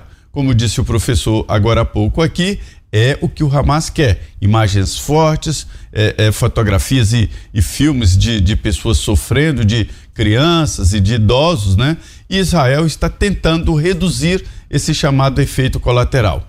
Esta, é, é, esta artilharia pesada, ela obedece critérios, não é aleatoriamente não. Israel está coletando o maior número de dados sobre o posicionamento dessas forças Hamas, porque elas não são tradicionais. É um sistema de guerrilha, como disse também aqui, confirmou o professor. Portanto, a incursão espera um momento mais seguro, exatamente para não dar armas nesta guerra de comunicação que o Hamas está travando com o mundo, viu? Rede Jovem Pan News. Interrompemos a programação normal para uma notícia surpreendente. O atendimento da TIM conquistou importantes reconhecimentos no mercado. É a única operadora com avaliação excelente no Reclame Aqui. Foi a primeira empresa brasileira a garantir o selo de eficiência do Procon São Paulo, com 85% de casos resolvidos. E é líder em satisfação no atendimento da Anatel. Vem pra TIM e se surpreenda com o atendimento. TIM, imagine as possibilidades. Ok, chefe, já chamei a Pancron. A melhor, a mais premiada, a diferenciada. Sabia que a produção de materiais promocionais, editoriais e embalagens é com ela mesma? Pancron Indústria Gráfica. Toda vez que você quiser qualidade, prazo e preço com o melhor atendimento, não tem jeito. Chama a Pancron. Pancron resolve. Chama a Pancron, a Pancron resolve. São Paulo, 3340-6901. São Paulo, 3340-6901. Os pingos nos is. No ponto mais alto da Vila Madalena e o Inc, Toledo Ferrari, Munir Abud apresentam Eleva Harmonia. Apartamentos de 205 metros quadrados com quatro suítes e três vagas demarcadas. Exclusivo conceito Double Living que eleva a sensação de amplitude, sofisticação com pé direito de 5,60. Lazer grandioso com dois andares dedicados ao bem-estar. Vistas inspiradoras que ampliam seu olhar da cidade. Arquitetura e design Perkins Will. Visite o stand Rua Harmonia 1140 Vila Madalena. Madalena. Seminário LIDE de Governança Corporativa, dia 27 de outubro, sexta-feira, das 8 ao meio-dia, na Casa LIDE, em São Paulo. Líderes do setor privado estarão reunidos em amplo debate sobre governança corporativa, o papel dos conselhos na gestão de crises e nas mudanças do cenário competitivo. Seminário LIDE de Governança Corporativa, dia 27 de outubro, sexta-feira, das 8 ao meio-dia, na Casa LIDE, em São Paulo. Exclusivo para membros do LIDE. Acesse lide.com.br. Quem é líder está no LIDE. O aniversário 49 anos açaí continua cheio de preços baixos. Confira! Margarina cremosa com sal Claybon, pote 500 gramas 4,89. Molho de tomate tradicional Heinz, sachê 300 gramas 2,29. Refrigerante Coca-Cola ou Fanta PET 600 ml 3,99. Ofertas válidas até 20 de outubro nas lojas Açaí de São Paulo. Festa em dobro Açaí. Cadastre-se no site aniversarioaçaí.com.br e participe. Você conectado. Música. Notícia. Jovem Pan. Olá, sou Maurício Neves, presidente estadual do Progressistas. Nós, os progressistas, acreditamos na força empreendedora das mulheres. Por isso, criamos o programa Mulher Empreendedora. Queremos ouvir as dificuldades que as mulheres enfrentam para abrir e gerenciar seu próprio negócio. Você que é mulher, sonha em empreender, ter seu próprio negócio e quer uma cidade empreendedora, seja nossa candidata. Participe da política. Vamos juntos construir o futuro dos nossos filhos. Venha para o Progressistas. Propaganda partidária Lei 9096/95. Restaurante Tuicocina traz o melhor da gastronomia ibérica contemporânea. Lá você encontra deliciosas tapas, como gambas alarrilho, batatas bravas e pratos muito bem executados, como polvo alagareiro, bacalhau à brasa e arroz com frutos do mar. Experimente as delícias do nosso cardápio no restaurante Tuicocina. Rua Padre João Manuel, 1156, no Jardins. Aberto de segunda a domingo, do meio-dia à meia-noite. Olá, sou Maurício Neves, presidente estadual do Progressistas. Nós, os progressistas, queremos uma cidade empreendedora. Um município empreendedor cria oportunidades, gera empregos, valoriza as pequenas e médias empresas e direciona recursos para melhorar a saúde das pessoas. Uma gestão empreendedora coloca os moradores em primeiro lugar, a prefeitura é eficiente e a cidade é inteligente. Se você também acredita que uma nova cidade é possível, venha para o Progressistas. Propaganda partidária Lei 9096/95 fazendo o giro de análises com os nossos comentaristas e também as perguntas para o nosso convidado comandante Robinson Farinasso. Roberto Mota, sua pergunta, Mota. Comandante, nós tivemos notícias de vários ataques de drones a bases americanas na Síria e no Iraque. Quem poderia estar por trás desses ataques? Boa noite, Roberto. A possibilidade, porque não foi só na, na Síria e no Iraque, tá? Parece que teve um navio americano aí, não sei se foi no Mar Vermelho, onde foi, que ele, ele enfrentou aí, é, no Golfo da Arábia, eu não sei bem, ele enfrentou aí ataques de mísseis disparados pelos Houthis. Bom, tudo indica, né, os suspeitos de sempre, né, proxies do Irã. Mas eu penso que esses ataques, porque ataques do, de Irã e seus proxies contra bases americanas na Síria e no Iraque não é novidade. Desde 2020, acho que eles atacaram mais de 80 vezes essas bases. Isso não é muito conhecido do público, mas existem relatórios americanos que dizem isso. Acho que foram mais de 80 ataques. É que não, não, não é muito é, divulgado na, na, na mídia, né? Agora, eu penso, e eu posso estar errado, é uma relação minha, tá? É uma, uma relação minha, não, não vou te dar certeza que o Irã e seus proxies eles podem estar calibrando as defesas americanas, tá? O que, que é calibrar? Você lança um míssil, o drone, o que quer que seja, então isso vai excitar o sistema, o sistema vai dar uma reação e você você mensura essa, você grava e mensura essa reação. O tempo, qual foi a intensidade. Isso o pessoal faz muito na Ucrânia. Você calibra as defesas inimigas, você sabe mais ou menos quais são os intervalos e dali você faz o ataque principal. Pode ser que esses ataques aí sejam preparatórios. Eu não tenho certeza disso, mas é uma possibilidade. Robinson Farinasso explicando as estratégias de guerra, as técnicas militares e o que pode acontecer nesse conflito entre Israel e o Hamas. José Maria Trindade, sua pergunta, Zé. Guarante, eu, eu gostei inclusive do seu título, eu gosto muito do livro Arte da, da, da Guerra, né, do Sun Tzu, e, e é interessante que o, o, o, livro se transformou num livro de autoajuda, que mostra exatamente como devemos é, nos posicionar na guerra nossa do dia a dia, né? As ações, reações. E observando essa, essa guerra, que eu não, não gosto de chamar de guerra, de invasão da Rússia na Ucrânia, e essa aí, a gente vê que os militares aqui, os generais, estão analisando ali com lupa, alguns decepcionados no sentido de que não apareceu nada de novo, nada que pudesse mudar completamente o significado da guerra. Eu queria perguntar exatamente sobre a arte dessas guerras. Mudou alguma coisa? A guerra mudou? O tipo de fazer guerra e de guerrilha mudou? Você ouviu alguma novidade aí?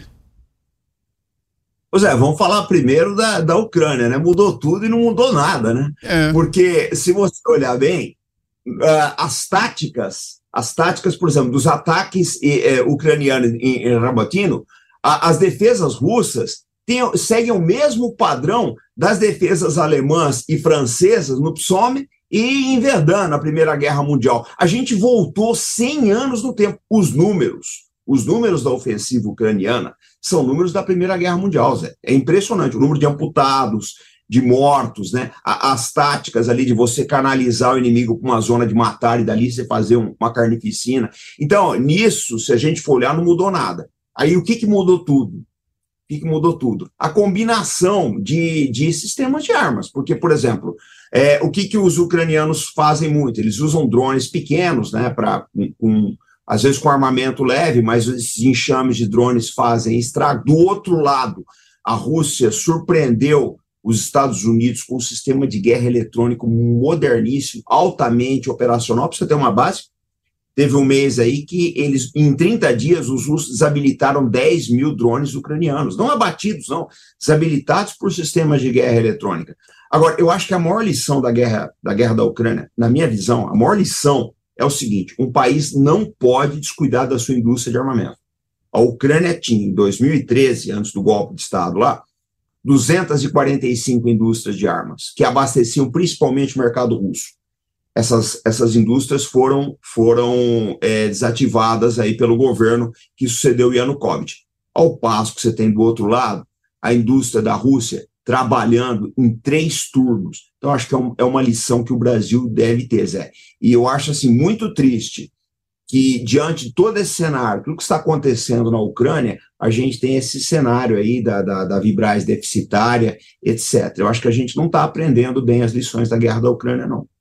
Agora, comandante, em 14 dias de guerra nós tivemos algumas situações pontuais que chamaram muito a atenção de todos, especialmente em relação à estratégia do Hamas. Alguns especialistas, inclusive eu li alguns artigos que apontam que o Hamas já teria conseguido atingir parte do seu objetivo. Se nós pegarmos daquela incursão em território israelense, a entrada dos homens do Hamas, o rapto das pessoas, pois toda a guerra de narrativa em relação ao bombardeio do hospital. No dia de ontem também o bombardeio ou o lançamento de um dispositivo que teria atingido um complexo religioso. Somado a isso, a libertação dessas reféns. Esse conjunto de eventos nesses 14 dias, nessas duas semanas de guerra, o senhor consegue fazer um, um resumo e um retrato do objetivo do Hamas e concorda que, em parte, esse grupo conseguiu atingir aquilo que ele previa e objetivava?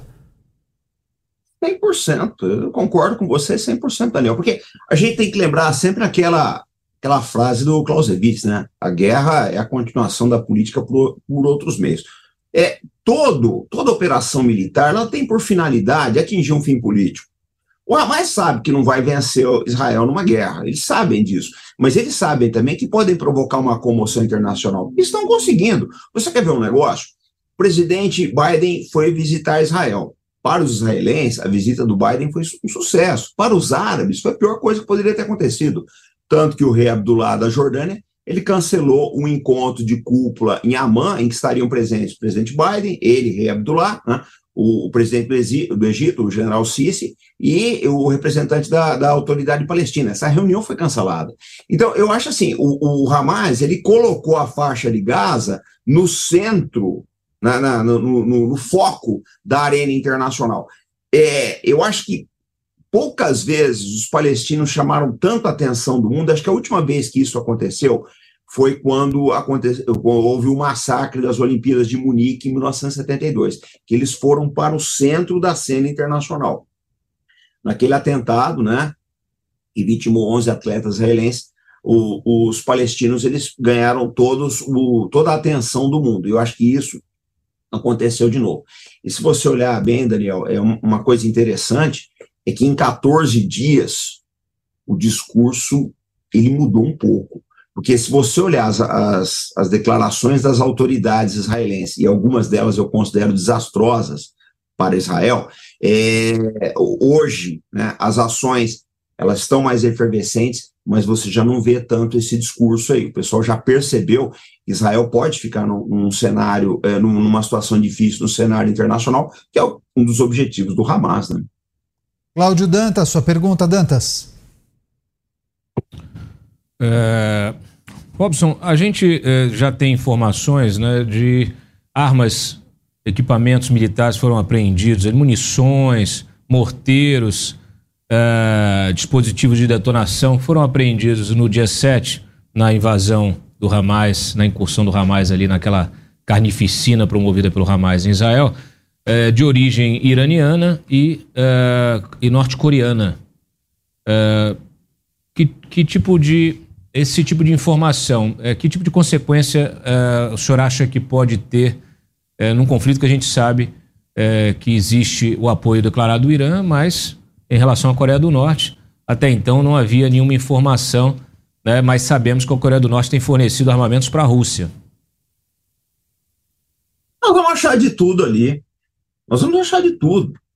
É, porque, olha só, o que acontece? O mercado de armas é uma coisa de abrangência global. Se, deve, se a gente deve encontrar armamento da Tchecoslováquia, a Bulgária produz muitas armas também, a gente deve encontrar munição de diversos países, né? Porque esse mercado ele, ele transita com muita, com muita rapidez. Olha, eu falo sempre, Existe um documento do Departamento de Defesa dos Estados Unidos né, que sumiram 715 milhões de dólares em armas americanas na Síria no ano de 2017 e 2018. Isso foi um escândalo, foi abafado aí, porque era um escândalo do governo Obama, mas foi abafado e ninguém sabe onde estão essas armas. Eu acredito que vai aparecer tu, de tudo, mas eu preciso lembrar uma coisa muito importante para vocês.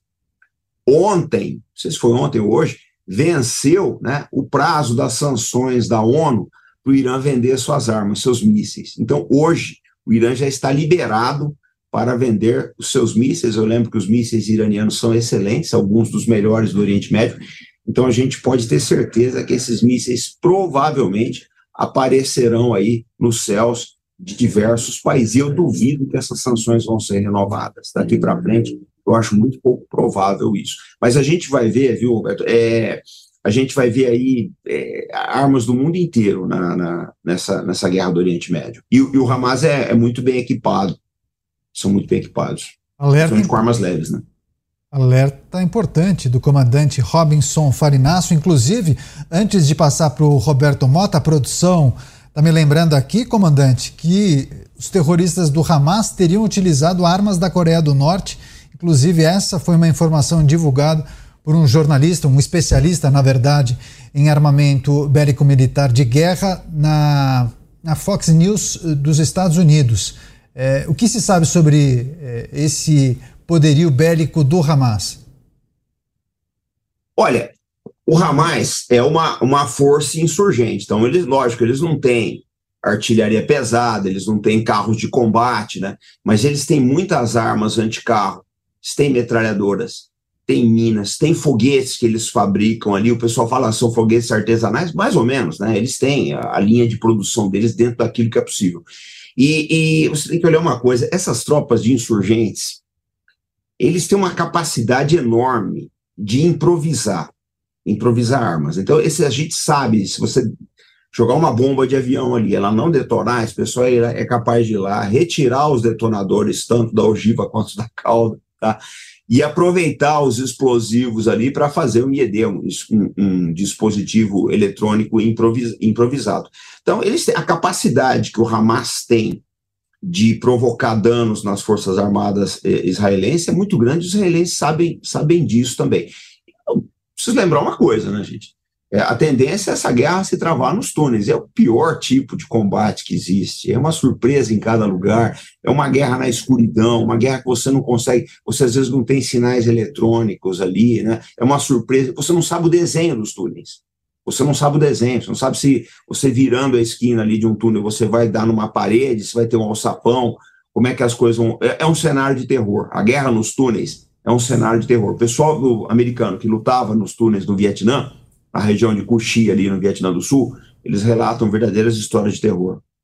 Pois é, um verdadeiro labirinto. Agora a pergunta de Roberto Sim. Mota. Comandante, quanto tempo até o Hezbollah entrar nessa guerra? Olha, Roberto, é, essa tua pergunta é a pergunta de um bilhão de dólares, né? É, a gente não sabe nem se eles vão entrar. Vai depender muito é, da reação de Israel vai depender muito da reação de Israel. Mas aí eu acho que o, o, o Irã também, eles estão observando, assim, porque a gente tem que olhar um negócio, gente, que é muito importante. Isso é, eu acho que é, é, esse é o básico, isso aqui. Nós estamos falando de uma guerra no Oriente. O oriental, ele não, não enxerga o tempo, a guerra e, e, a relação com a vida dele também é diferente do ocidental. Não, não vou dizer que eles desprezam a morte, não é nada disso mas é uma relação com a vida, com o tempo e com a guerra diferente do ocidental. Eu penso que o Irã, eles têm uma paciência estratégica é, bastante aguçada. Se eles entrarem, vão entrar no momento certo, mas é o que eu falei agora há pouco. Esses ataques a bases americanas no Iraque e na, na Síria e ao navio americano podem ser uma, uma testagem aí das, das defesas. Agora, se o, o, o Hezbollah entrar, é um pesadelo para Israel. Tá? O Hezbollah é um exército muito maior do que o Hamas, muito mais é, bem equipado tá? e com uma experiência de guerra recente nos combates na Síria. José Maria Trindade, mais uma pergunta, Zé. Perfeito, comandante. É, eu fiquei surpreso em conversas com alguns é, integrantes da Marinha, que hoje é quem está na, no, no, topo aí de tecnologia nuclear, é sobre a possibilidade de construção de uma, um artefato nuclear, uma bomba atômica, né? De uma maneira muito fácil, em meses. O Brasil não pode enriquecer urânio, além do uso pacífico, né, para produção de energia.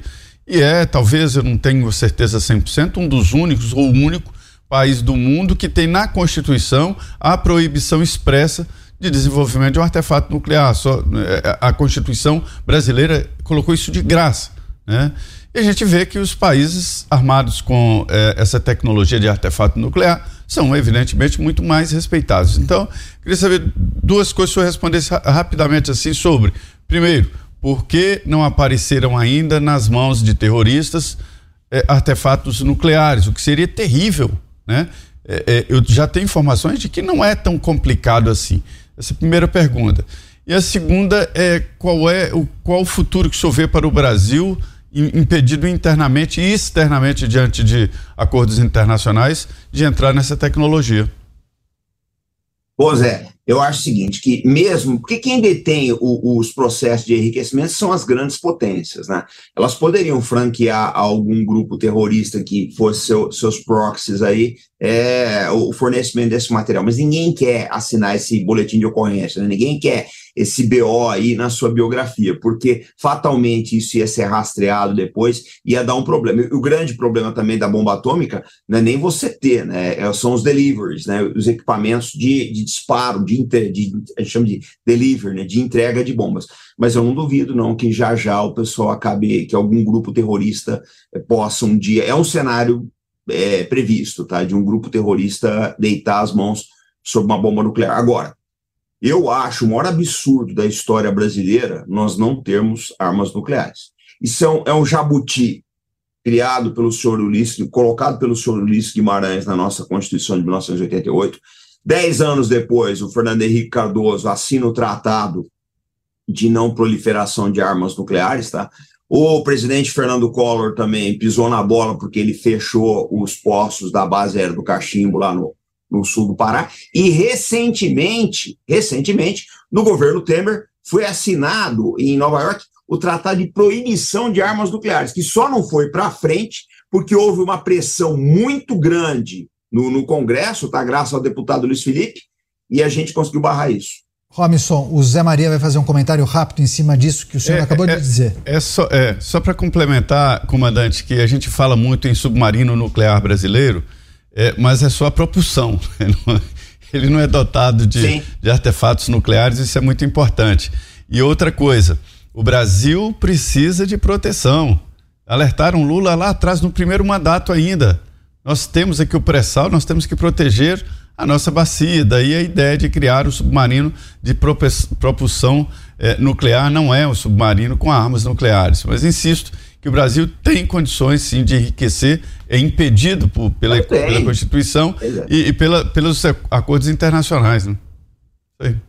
A gente assina uns acordos que não, não, nos trazem futuro nenhum. Quer dizer, já tinha assinado o Tratado de Não Proliferação de Armas Nucleares e vai o governo Temer e assina o Tratado de, de, de Proibição. A sorte que o, o, o deputado Luiz Felipe ele alertou a sociedade, a gente conseguiu até agora dar uma travada no, no, no, Congresso, né?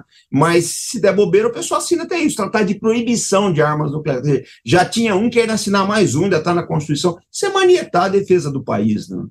É um absurdo isso. Comandante Robinson Farinasso, ele que criou inclusive um canal chamado A Arte da Guerra, que está no YouTube, sempre colaborando com a gente aqui nessa cobertura especial que trata da guerra em Israel. Comandante, muito obrigado mais uma vez pela gentileza. Bom fim de semana e até a próxima. Bom fim de semana para vocês. Até mais, pessoal. Tchau, tchau.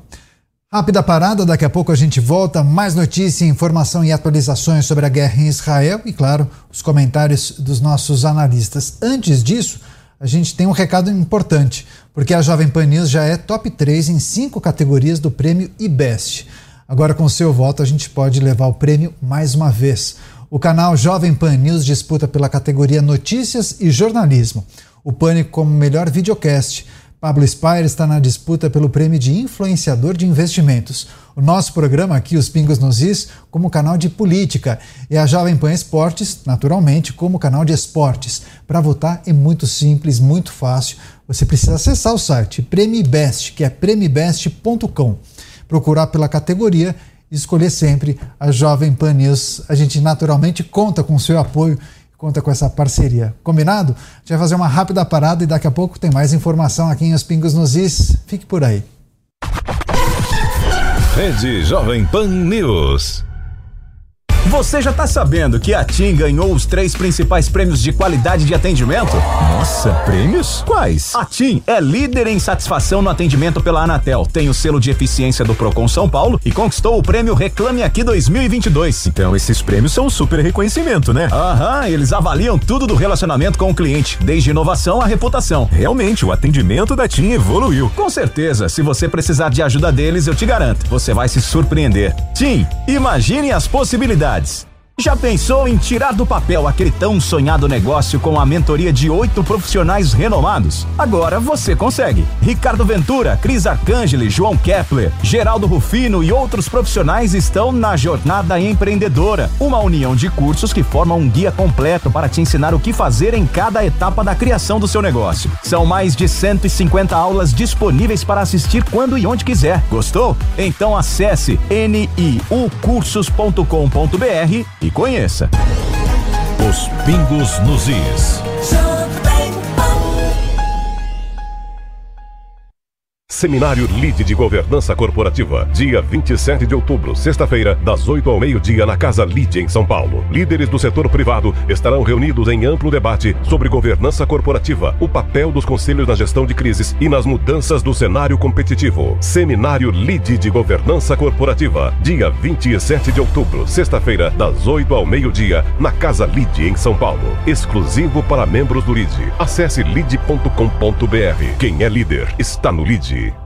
Sensacional! Notebook Samsung Core 3, memória de 4GB, Windows 11 e 11 geração. Nas lojas 100, apenas 2.588 à vista. Ou 10 de 258,80 por mês, sem juros. Aproveite! Notebook Lenovo Core 5, memória de 8GB, Windows 11 e 11 geração. Nas lojas 100, apenas 3.298 à vista. Ou 10 de 329,80 por mês, sem juros. As lojas 100 tem cardezinho bem facinho, bem mansinho pra G100.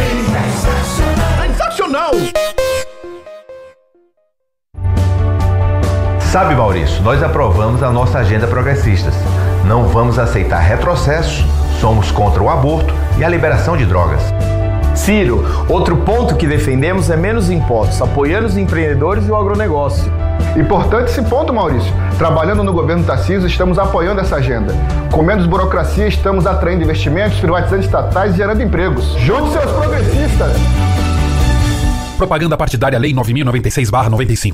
Diante do cenário atual, onde vivenciamos uma alta disseminação de doenças, é necessária a adoção de hábitos de limpeza mais rigorosos. Para auxiliar a higienização da sua empresa, a Gocil oferece soluções completas com inovação e excelência operacional. A Gocil integra tecnologias e profissionais qualificados, com um modelo de gestão desenhado especificamente para a rotina do seu negócio. Para saber mais, acesse gocil.com.br ou ligue 11 2678 0600. Gocil, a maneira mais segura de confiar. Ok, chefe, já chamei a Pancron. A melhor, a mais premiada, a diferenciada. Sabia que a produção de materiais promocionais, editoriais e embalagens é com ela mesma? Pancron Indústria Gráfica. Toda vez que você quiser qualidade, prazo e preço com o melhor atendimento, não tem jeito. Chama a Pancron. A Pancron resolve. Chama a Pancron, a Pancron resolve. São Paulo 3340-6901. São Paulo 3340-6901. Olá, sou Maurício Neves, presidente estadual do Progressistas. Nós, os progressistas, acreditamos na força empreendedora das mulheres. Por isso, criamos o programa Mulher Empreendedora. Queremos ouvir as dificuldades que as mulheres enfrentam para abrir e gerenciar seu próprio negócio. Você que é mulher, sonha em empreender, ter seu próprio negócio e quer uma cidade empreendedora, seja nossa candidata. Participe da política. Vamos juntos construir o futuro dos nossos filhos. Venha para o Progressistas. Propaganda partidária Lei 9096/95. Isso é importante para qualquer análise que nós possamos fazer desse conflito, Daniel.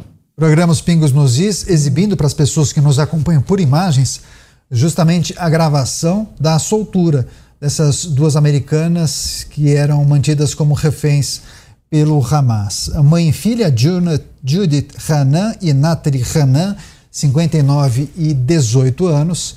Eh, as duas foram liberadas porque a mãe eh, teria apresentado muitos problemas de saúde. E aí, justamente, o momento da libertação das duas que estariam se deslocando já para uma base israelense. E a gente vai trazer todas as atualizações aqui para você que acompanha a programação da Jovem Pan News. Roberto Moto, seu destaque final, Moto, o que, que a gente pode esperar dos próximos dias nessa guerra? 40 segundos, Mota.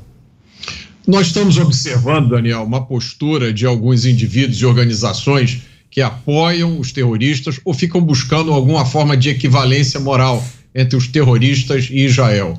Isso é uma abominação moral. Isso é um desprezo pelo fato que originou essa guerra. Quase duas mil pessoas massacradas pelos terroristas, incluindo 400 crianças. Pois é, não temos mais tempo, ponto final nessa edição. Agradeço demais aos nossos comentaristas. José Maria Trindade aqui nos estúdios em São Paulo. Zé, grande abraço, bom fim de semana, até segunda. Obrigado, até segunda. Agradeço também. Hey guys, it is Ryan. I'm not sure if you know this about me, but I'm a bit of a fun fanatic when I can. I like to work, but I like fun too. It's a thing. And now the truth is out there. I can tell you about my favorite place to have fun Chumba Casino. They have hundreds of social casino style games to choose from, with new games released each week. You can play for free anytime, anywhere. And each day brings a new chance to collect daily bonuses. So join me in the fun. Sign up now at chumbacasino.com. No purchase necessary. VGW Group. Void were prohibited by law. See terms and conditions. 18 plus. Dantas em Brasília, Roberto Mota no Rio de Janeiro. Grande abraço a vocês e, sobretudo, a você que nos acompanhou. Muito obrigado pela parceria, pela audiência. Você fica agora com o Jornal Jovem Pan imperdível, o resumo das informações do dia com o Tiago Uberrach. Jovem Pan, jornalismo independente. A opinião dos nossos comentaristas não reflete necessariamente a opinião do Grupo Jovem Pan de Comunicação.